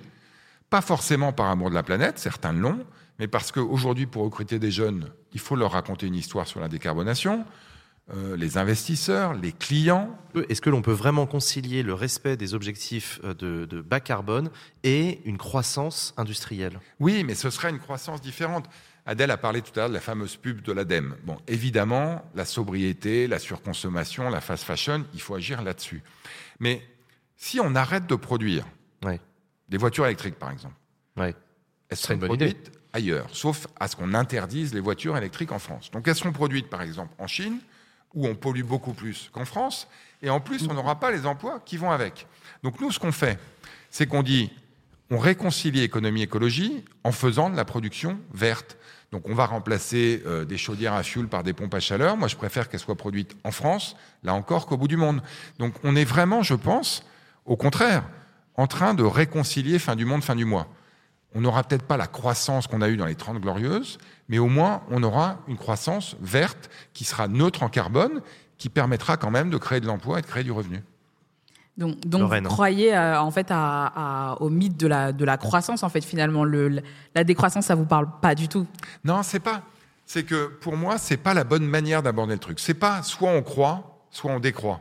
Parce que je pense que si on décroît j'allais dire de manière bête et méchante on va appauvrir le pays. Et si on continue à croître de manière bête et méchante on va faire exploser la planète. Donc il faut croître différemment. Mais si on installe des usines de batteries électriques dans le Nord, à Dunkerque, Dunkerque, on a perdu 10 000 emplois industriels en 20 ans. Grâce à ce qu'on est en train de faire à Dunkerque, donc la décarbonation de l'industrie et les batteries électriques, on va créer 20, 20 000 emplois industriels.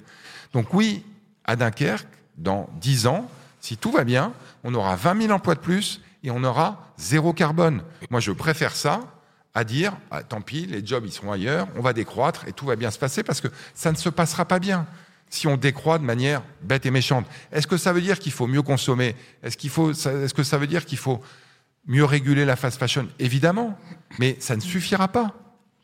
Euh, on, on, on, en parlait au moment du Covid, c'était le grand thème de la réindustrialisation au moment du Covid, le jour où la France s'est retrouvée à se rendre compte qu'on était un foutu de fabriquer nous-mêmes des, des, masques en papier pour se protéger les uns les autres. Euh, euh, où est-ce qu'on en est de la réindustrialisation du côté des, des produits de santé? Alors, on avance.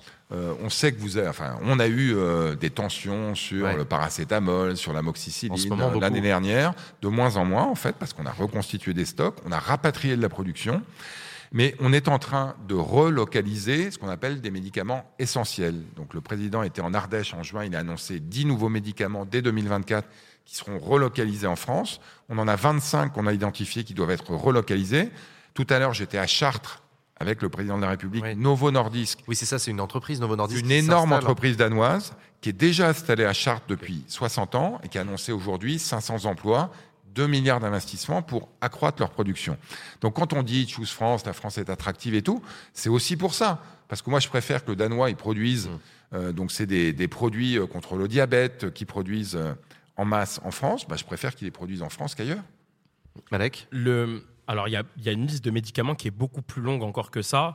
Euh, on manque de cortisone aussi, qui est l'anti-inflammatoire qui est le plus prescrit. On manque d'énormément de médicaments. Euh, la pénurie des médicaments en 2018, ça concerne environ 700 médicaments, selon l'Agence nationale de la sécurité du médicament. Aujourd'hui, on en décompte 3700 sur les chiffres de l'année dernière, je le conçois. Euh, la députée euh, Rabot a parlé cette semaine lors des questions au gouvernement de cette vente de l'usine annoncée par Sanofi, qui produit à 70%, donc c'est pour ça que vous allez nous éclairer, qui produit à 70% dans notre pays du paracétamol. Euh, donc un, est-ce que Sanofi souhaite se barrer? Ça c'est un. Et deux, euh, c'est quoi là les actions concrètes? Parce que euh, pour le coup là, les pharmaciens et les, les organisations qui les représentent euh, souffrent tout autant que les médecins. Ouais.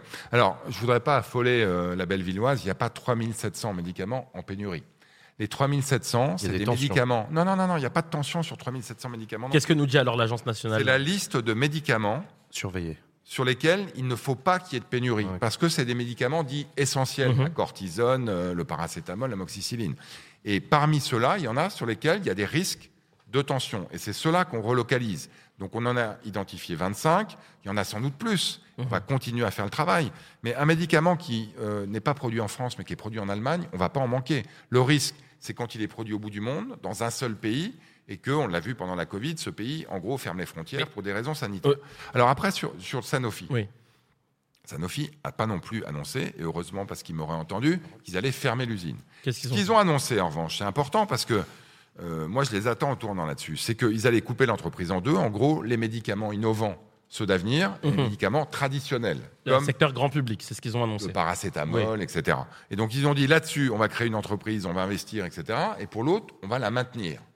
Moi, ce que je veux, Hmm. On va la maintenir, monsieur le ministre ben, c'est ce qu'ils nous ont dit. Je peux vous dire que Sanofi touche beaucoup d'argent public et que, évidemment. Et pas qu'un peu. Non, mais oui, mais. mais attendez, euh, qu'on finance de l'innovation en France et qu'on finance de la relocalisation de médicaments en France, Mmh. moi, ça me semble normal. Mais là encore, on est dans le donnant-donnant. C'est ça nous revient. Claire. Donc cette question en fait la, de la relocalisation et de- du renforcement des secteurs euh, stratégiques pour notre économie, elle est apparue de, de manière très très forte avec euh, la, la pandémie et elle continue avec la crise climatique et la crise énergétique aussi euh, liée au conflit en, en Ukraine. Mais est-ce que tout ça, ça nous interroge pas finalement sur ce prisme globalisé de la compétitivité euh, où en fait on a créé des chaînes de production immenses, mais qui du coup rendent les économies extrêmement vulnérables aux crises, aux chocs, et on sait que les crises et les chocs vont se multiplier. Donc tout à l'heure aussi, quand on parlait de la croissance verte, du coup, euh, et, euh, et du fait qu'il faut rester compétitif. Mais est-ce que finalement c'est tout ce cadre de pensée-là qu'il va pas falloir revoir? Est-ce que c'est pas un peu plus profond que ça, la question de la transition écologique, que juste une question technique de décarbonation et de relocalisation de quelques, euh, quelques secteurs. Non, mais d'abord, c'est pas que technique. hein. Moi, pour moi, c'est une révolution industrielle et ça doit être un, un projet euh, national. La décarbonation, la lutte contre le réchauffement climatique, c'est pas qu'une histoire d'ingénieur. C'est une histoire de politique. Et moi, je suis convaincu que la colère est montée dans les territoires, et notamment le FN, parce qu'on a désindustrialisé, et que quand on crée une usine, on recrée de l'espoir dans des territoires qui n'en ont plus. Et c'est en partie pour ça que je me lève le matin. Maintenant, sur euh, global versus local. C'est vrai que la globalisation galopante qui disait le monde est plat, il suffit de produire quelque chose quelque part et tout va bien se passer, elle a pris un sacré coup dans la figure avec le Covid, avec la résurgence des conflits, et donc euh, le monde est plus plat. Est-ce que ça veut dire pour autant qu'il faut tout rapatrier chez nous? Moi, je ne crois pas. Moi, je crois que le commerce, d'abord, ça peut permettre quand même des échanges entre les nations. Aujourd'hui, au sein de l'Union européenne, c'est quand même une de celles zones du monde où on n'est pas en guerre depuis 70 ans, et c'est en partie grâce au marché unique qu'on l'a fait. Donc moi, je crois aux vertus du commerce. Il ne faut pas que ce soit le commerce à tout prix. Et notamment, il faut qu'on intègre les enjeux environnementaux et les enjeux sociaux dans la production de médicaments, dans la production de textiles.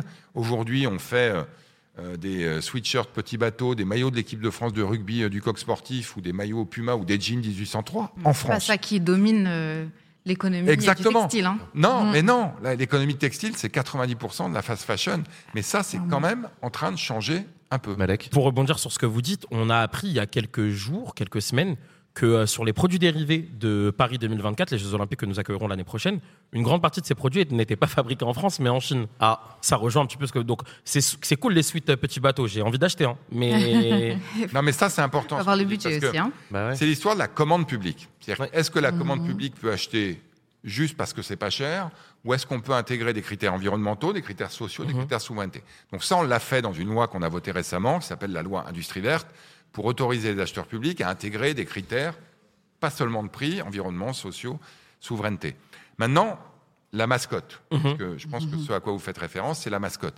C'est vrai que quand on a réalisé que euh, le COJO avait passé un Le marché- comité d'organisation des JO. avec des boîtes françaises, des boîtes françaises, mais dont 80% étaient produits en Chine. Nous, on a échangé avec eux et avec les boîtes. Et une de ces entreprises, qui fait des doudous en Bretagne, a accepté de doubler. Et donc de dire, moi, je ne vais pas faire 10% en France et les restes en Chine, je vais doubler et en faire 20%.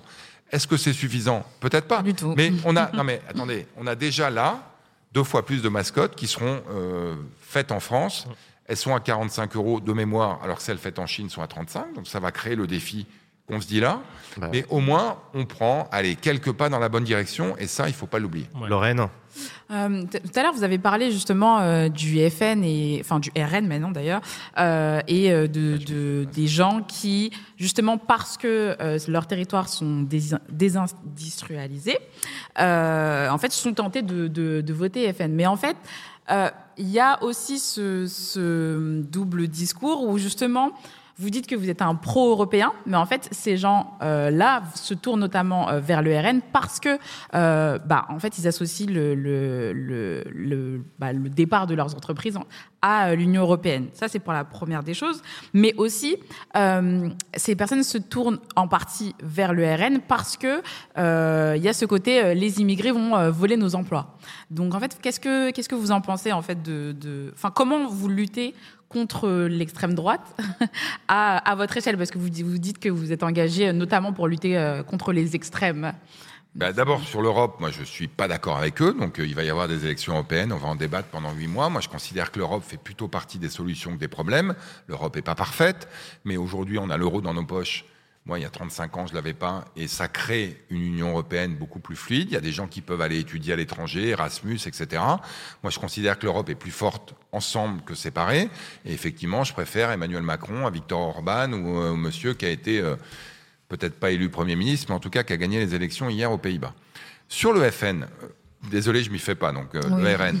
Euh, un, je pense que l'industrie fait partie des solutions. Deux, euh, je considère que leur rapport à l'immigration est délétère. Et je suis pas un no-border. Je pense pas que le monde est plein et que tout va bien se passer. Mais je considère, et je l'ai dit d'ailleurs, que la réindustrialisation ne se fera pas sans immigration. Dans les dix ans qui viennent, il y a 1 300 000 jobs qu'il va falloir trouver dans l'industrie parce qu'il y a 800 000 personnes qui vont partir à la retraite. Mais donc la loi, la loi immigration, là, elle est contre l'industrie, du coup? Non, parce que l'article 3, 4, ou comme euh, tu l'appelles comme tu veux, lui, il prévoit par exemple la régularisation d'un certain nombre de travailleurs sans papier. L'article dont ne veulent pas les euh, députés, dont ne veut pas Gérald Darmanin, euh, c'est un Non, article. alors qui est Gérald justement- Darmanin, il n'a pas dit ça, mais je peux, je vous dire que les députés de la majorité, ils en veulent. Ce texte arrive à l'Assemblée et que je fais partie des gens, et je pense que je ne suis pas le seul, qui considère que cette disposition, elle est importante. Et pas seulement pour des raisons politiques, pour des raisons très concrètes, humaines et personnelles. Vous connaissez sans doute, en tout cas moi je connais des gens qui sont aujourd'hui, qui bossent, travailleurs sans papier, qui sont intégrés en Mhm. France et qui n'ont pas de papier et qui, entre guillemets, les méritent. Et moi, s'il y a bien un truc sur lequel je suis convaincu que l'immigration a péché en France, c'est pas du fait de l'immigration, c'est du fait de l'intégration. On a Mhm. insuffisamment intégré, notamment économiquement, les gens qui sont venus.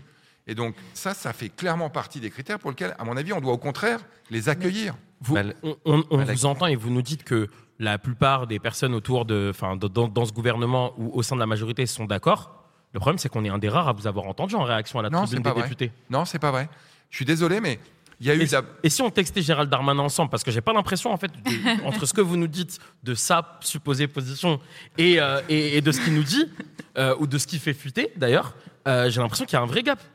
Non. J'ai- envie de vous reposer la question du début. Qu'est-ce que vous foutez dans ce gouvernement de droite? Ben, D'abord, peut-être qu'en donnant mon opinion, j'équilibre un peu des prises de parole parfois euh, différentes, mais sur ce point-là, franchement, Gérald Darmanin, il n'a pas varié. La première interview qu'il donne, je ne sais plus si c'est au Monde, au Figaro à Libé, sur le projet de loi avec Olivier Dussopt, il dit il y aura deux jambes à ce projet de loi. Il dit il faut être méchant avec les méchants, bon avec les bons, mais Et lui, il incarnait une jambe et Olivier Dussopt incarnait une autre jambe. et oui, et la réalité, c'est qu'aujourd'hui, il porte ce projet. Et je pense que dans les interviews récentes, on peut retrouver des prises de parole de Gérald Darmanin sur lesquelles, là-dessus, il considère, je pense qu'il a même dit après le vote du Sénat, en disant on a gardé un article sur euh, le, les, métiers en tension et donc notre capacité à leur donner un, un- un permis et qu'il espère que, en tout cas, je peux vous dire que les députés de la majorité avec lesquels je parle, ils sont nombreux, que cet article va être rétabli à l'Assemblée nationale. Non, mais Euh, je- je Lorraine. sens sceptique, mais elle Ouais, n'a pas voté encore la loi. Donc, Oui. euh, Lorraine puis Claire. Mais là, finalement, comme vous dites, en fait, on parle d'intégration, donc des personnes qui sont déjà sur le territoire. Euh, mais tout à l'heure, on, par- on parle de, de- bah, des enjeux climatiques qui font qu'en fait, des gens vont continuer de venir, notamment euh, parce que c'est pas les, les seuls enjeux qui font euh, euh, que les personnes viennent. Mais du coup, en fait, vous, vous assumez en fait de, de, de faire une immigration choisie. Euh, selon euh, ceux, vos besoins et, euh, Et les les besoins de la. France et les autres. euh, Alors, oui et non. J'ai rien contre ça. Et je pense qu'effectivement, aujourd'hui, on cherche des soudeurs, des métalliers, des ingénieurs. Et effectivement, s'il y a des gens qui sont prêts à rejoindre la France sur ce genre de métier, pourquoi pas? Deux, il y a quand même l'essentiel de l'immigration aujourd'hui en France, qui est une immigration de devoir. C'est-à-dire, c'est des réfugiés qui demandent l'asile. Et ça, c'est pas une histoire de besoin, c'est une histoire d'humanité et ça continue. Et c'est du regroupement familial. Donc ça aussi, c'est une histoire de la France qui fait que quand quelqu'un a rejoint la France et s'y est intégré, il peut faire venir sa famille. Mhm. Et ça, c'est pas une immigration euh, économique. Mais je pense effectivement qu'on va avoir besoin d'une immigration économique. L'Allemagne le fait, le Canada où j'ai vécu pendant longtemps le fait, et c'est pas un gros mot. Je veux dire, c'est pas ni l'esclavage moderne. Au contraire, c'est une capacité à euh, faire un match entre des gens qui veulent venir et des besoins qu'on a. Moi, je trouve ça plutôt louable que les gens viennent sur des jobs qu'ils vont avoir. Claire. Moi, j'ai l'impression que le, réel et le, le vécu concret euh, des, des politiques euh, d'immigration, et y compris de gestion des demandes d'asile en France, il est un peu plus brutal et viol- violent qu'on a l'impression euh, donc, que ce qui transparaît dans votre parole, si on regarde ce qui se passe dans les camps, que ce soit à Calais euh, ou à Paris, donc des personnes qui sont là en, en train de demander l'asile euh, et qui sont même pas en CADA, donc en hébergement, parce qu'il n'y a pas assez de CADA, parce que l'État ne met pas assez d'argent. Et là, c'est des violences extrêmement fortes de la part de la police, des, des délogements, etc. Et même quand vous parliez euh, d'intégration, en fait, même dans l'article 3, la durée du titre de séjour qui est associée à cette régularisation, euh, elle est trop courte en fait pour permettre de se projeter dans un pays de manière pleine et entière et pas strictement par le seul travail.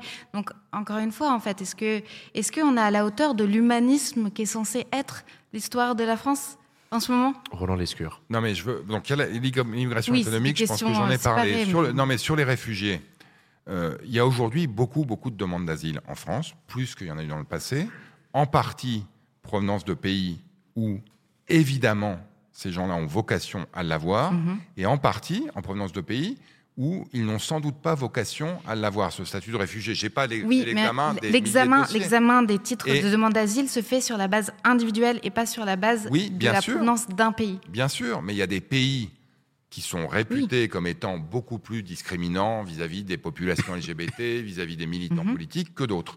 Et c'est vrai qu'aujourd'hui, parce qu'on a un afflux important, on a des procédures qui ne sont pas assez efficaces. Et donc ça dure trop longtemps. Et donc les gens se retrouvent dans la mouise longtemps, amenant certains même dans des situations de détresse. Dans ce projet de loi, il y a effectivement des mesures dures, qui est ceux qui n'ont pas vocation à avoir l'asile, on les reconduit chez eux. Il y en a aussi pour rendre les procédures plus efficaces, et notamment leur donner la possibilité de travailler, par exemple, à ces gens-là. Donc, je ne veux pas caricaturer ce projet de loi. C'est pas un projet de loi, Benny Winnie, venez, tout va bien se passer en France. Mais c'est pas non plus un projet de loi, comme je l'ai entendu, euh, fascisant, euh, qui interdit euh, toute immigration en France. On essaye d'être plus efficace. Mm. C'est un mot qui peut paraître inhumain quand on parle des situations personnelles. Mais si on était plus efficace à dire oui, et si on était plus efficace à dire non, et il y a des Mm. pays qui le sont, aujourd'hui on fait ni l'un ni l'autre, je pense qu'on aurait une immigration plus apaisée. Merci beaucoup, Roland. Lescure, d'avoir accepté notre invitation sur le plateau de Backseat. On peut vous laisser. Merci beaucoup. Vous pouvez quitter le plateau. Merci beaucoup, Roland Lescure, d'avoir accepté de venir sur ce plateau de Backseat. On vous laisse quitter le plateau et on va conclure cette émission avant de rendre euh, l'antenne. Euh, merci beaucoup, les amis. C'était très très chouette de vous avoir avec moi ce soir pour cette émission spéciale en partenariat avec France Digital. Euh, Claire, ça t'a plu? Oui. C'était cool. chouette. On a eu du temps pour parler de transition écologique tout à l'heure. C'était chouette. Oui, oui, oui. Bah, en fait, euh, on en discutait un petit peu pendant la pause. euh, Le, le sujet climatique, en fait, à part quand on est en plein milieu d'une canicule Mm. et qu'on ressent les choses physiquement, en fait, c'est un espèce de problème euh, constamment urgent, mais qui, du coup, en fait, peut- peut-être passe un peu à la, à la trappe d'une émission. euh, et donc là, en fait, les événements comme les COP, ça garde, c'est aussi l'utilité de rappeler l'urgence euh, de la Ouais, ouais, situation quand les événements ne, ne nous les Eh ben, rappellent pas. Si euh, au moins ça sert à ça, tant mieux. Si c'est- si la dernière utilité des COP, au moins euh, gardons ça. Lorraine, c'était chouette de t'avoir. Comment ça va toi? Ça va, ça va. Toujours, euh, je voulais lui demander pour le budget 2024 et l'armement, mais bon, c'est pas grave. Oui, ça demanderait partie en, en- en off. C'est partie grave. des questions qui sont passées à la Mais, trappe. euh, mais non, franchement, c'est c'est cool. Et c'est cool d'avoir plein de têtes de- de- en face de soi. Mais oui, ils sont beaux le public, vous êtes magnifique le public. Merci beaucoup d'être venu ce soir. Merci. Non, vraiment, vous êtes vraiment super. Il y en a combien qui sont du club Backseat à main levée là, le club Backseat? Ouais, bah tout le monde. Ouais, ça, Oh. ouais, tout le monde. Ça fait super plaisir. Merci à vous le club Backseat. Malek mon bro. Très content. Ça t'a plu? Ouais, c'était cool. Euh, je suis un peu crevé, on va pas se mentir, on est tous un peu crevés. Ouais, fin ouais. de l'année. C'est novembre. Voilà, mais c'était cool de se retrouver, c'est cool de vous voir. C'était trop trop cool. Et ben merci à toi, merci à toute l'équipe, notamment l'équipe de Gozu qui a fait le montage et qui va tout de suite faire le démontage de ce plateau. Chers amis, c'est la fin de cette émission Backseat. À très bientôt. Merci à tous. Salut tout le monde.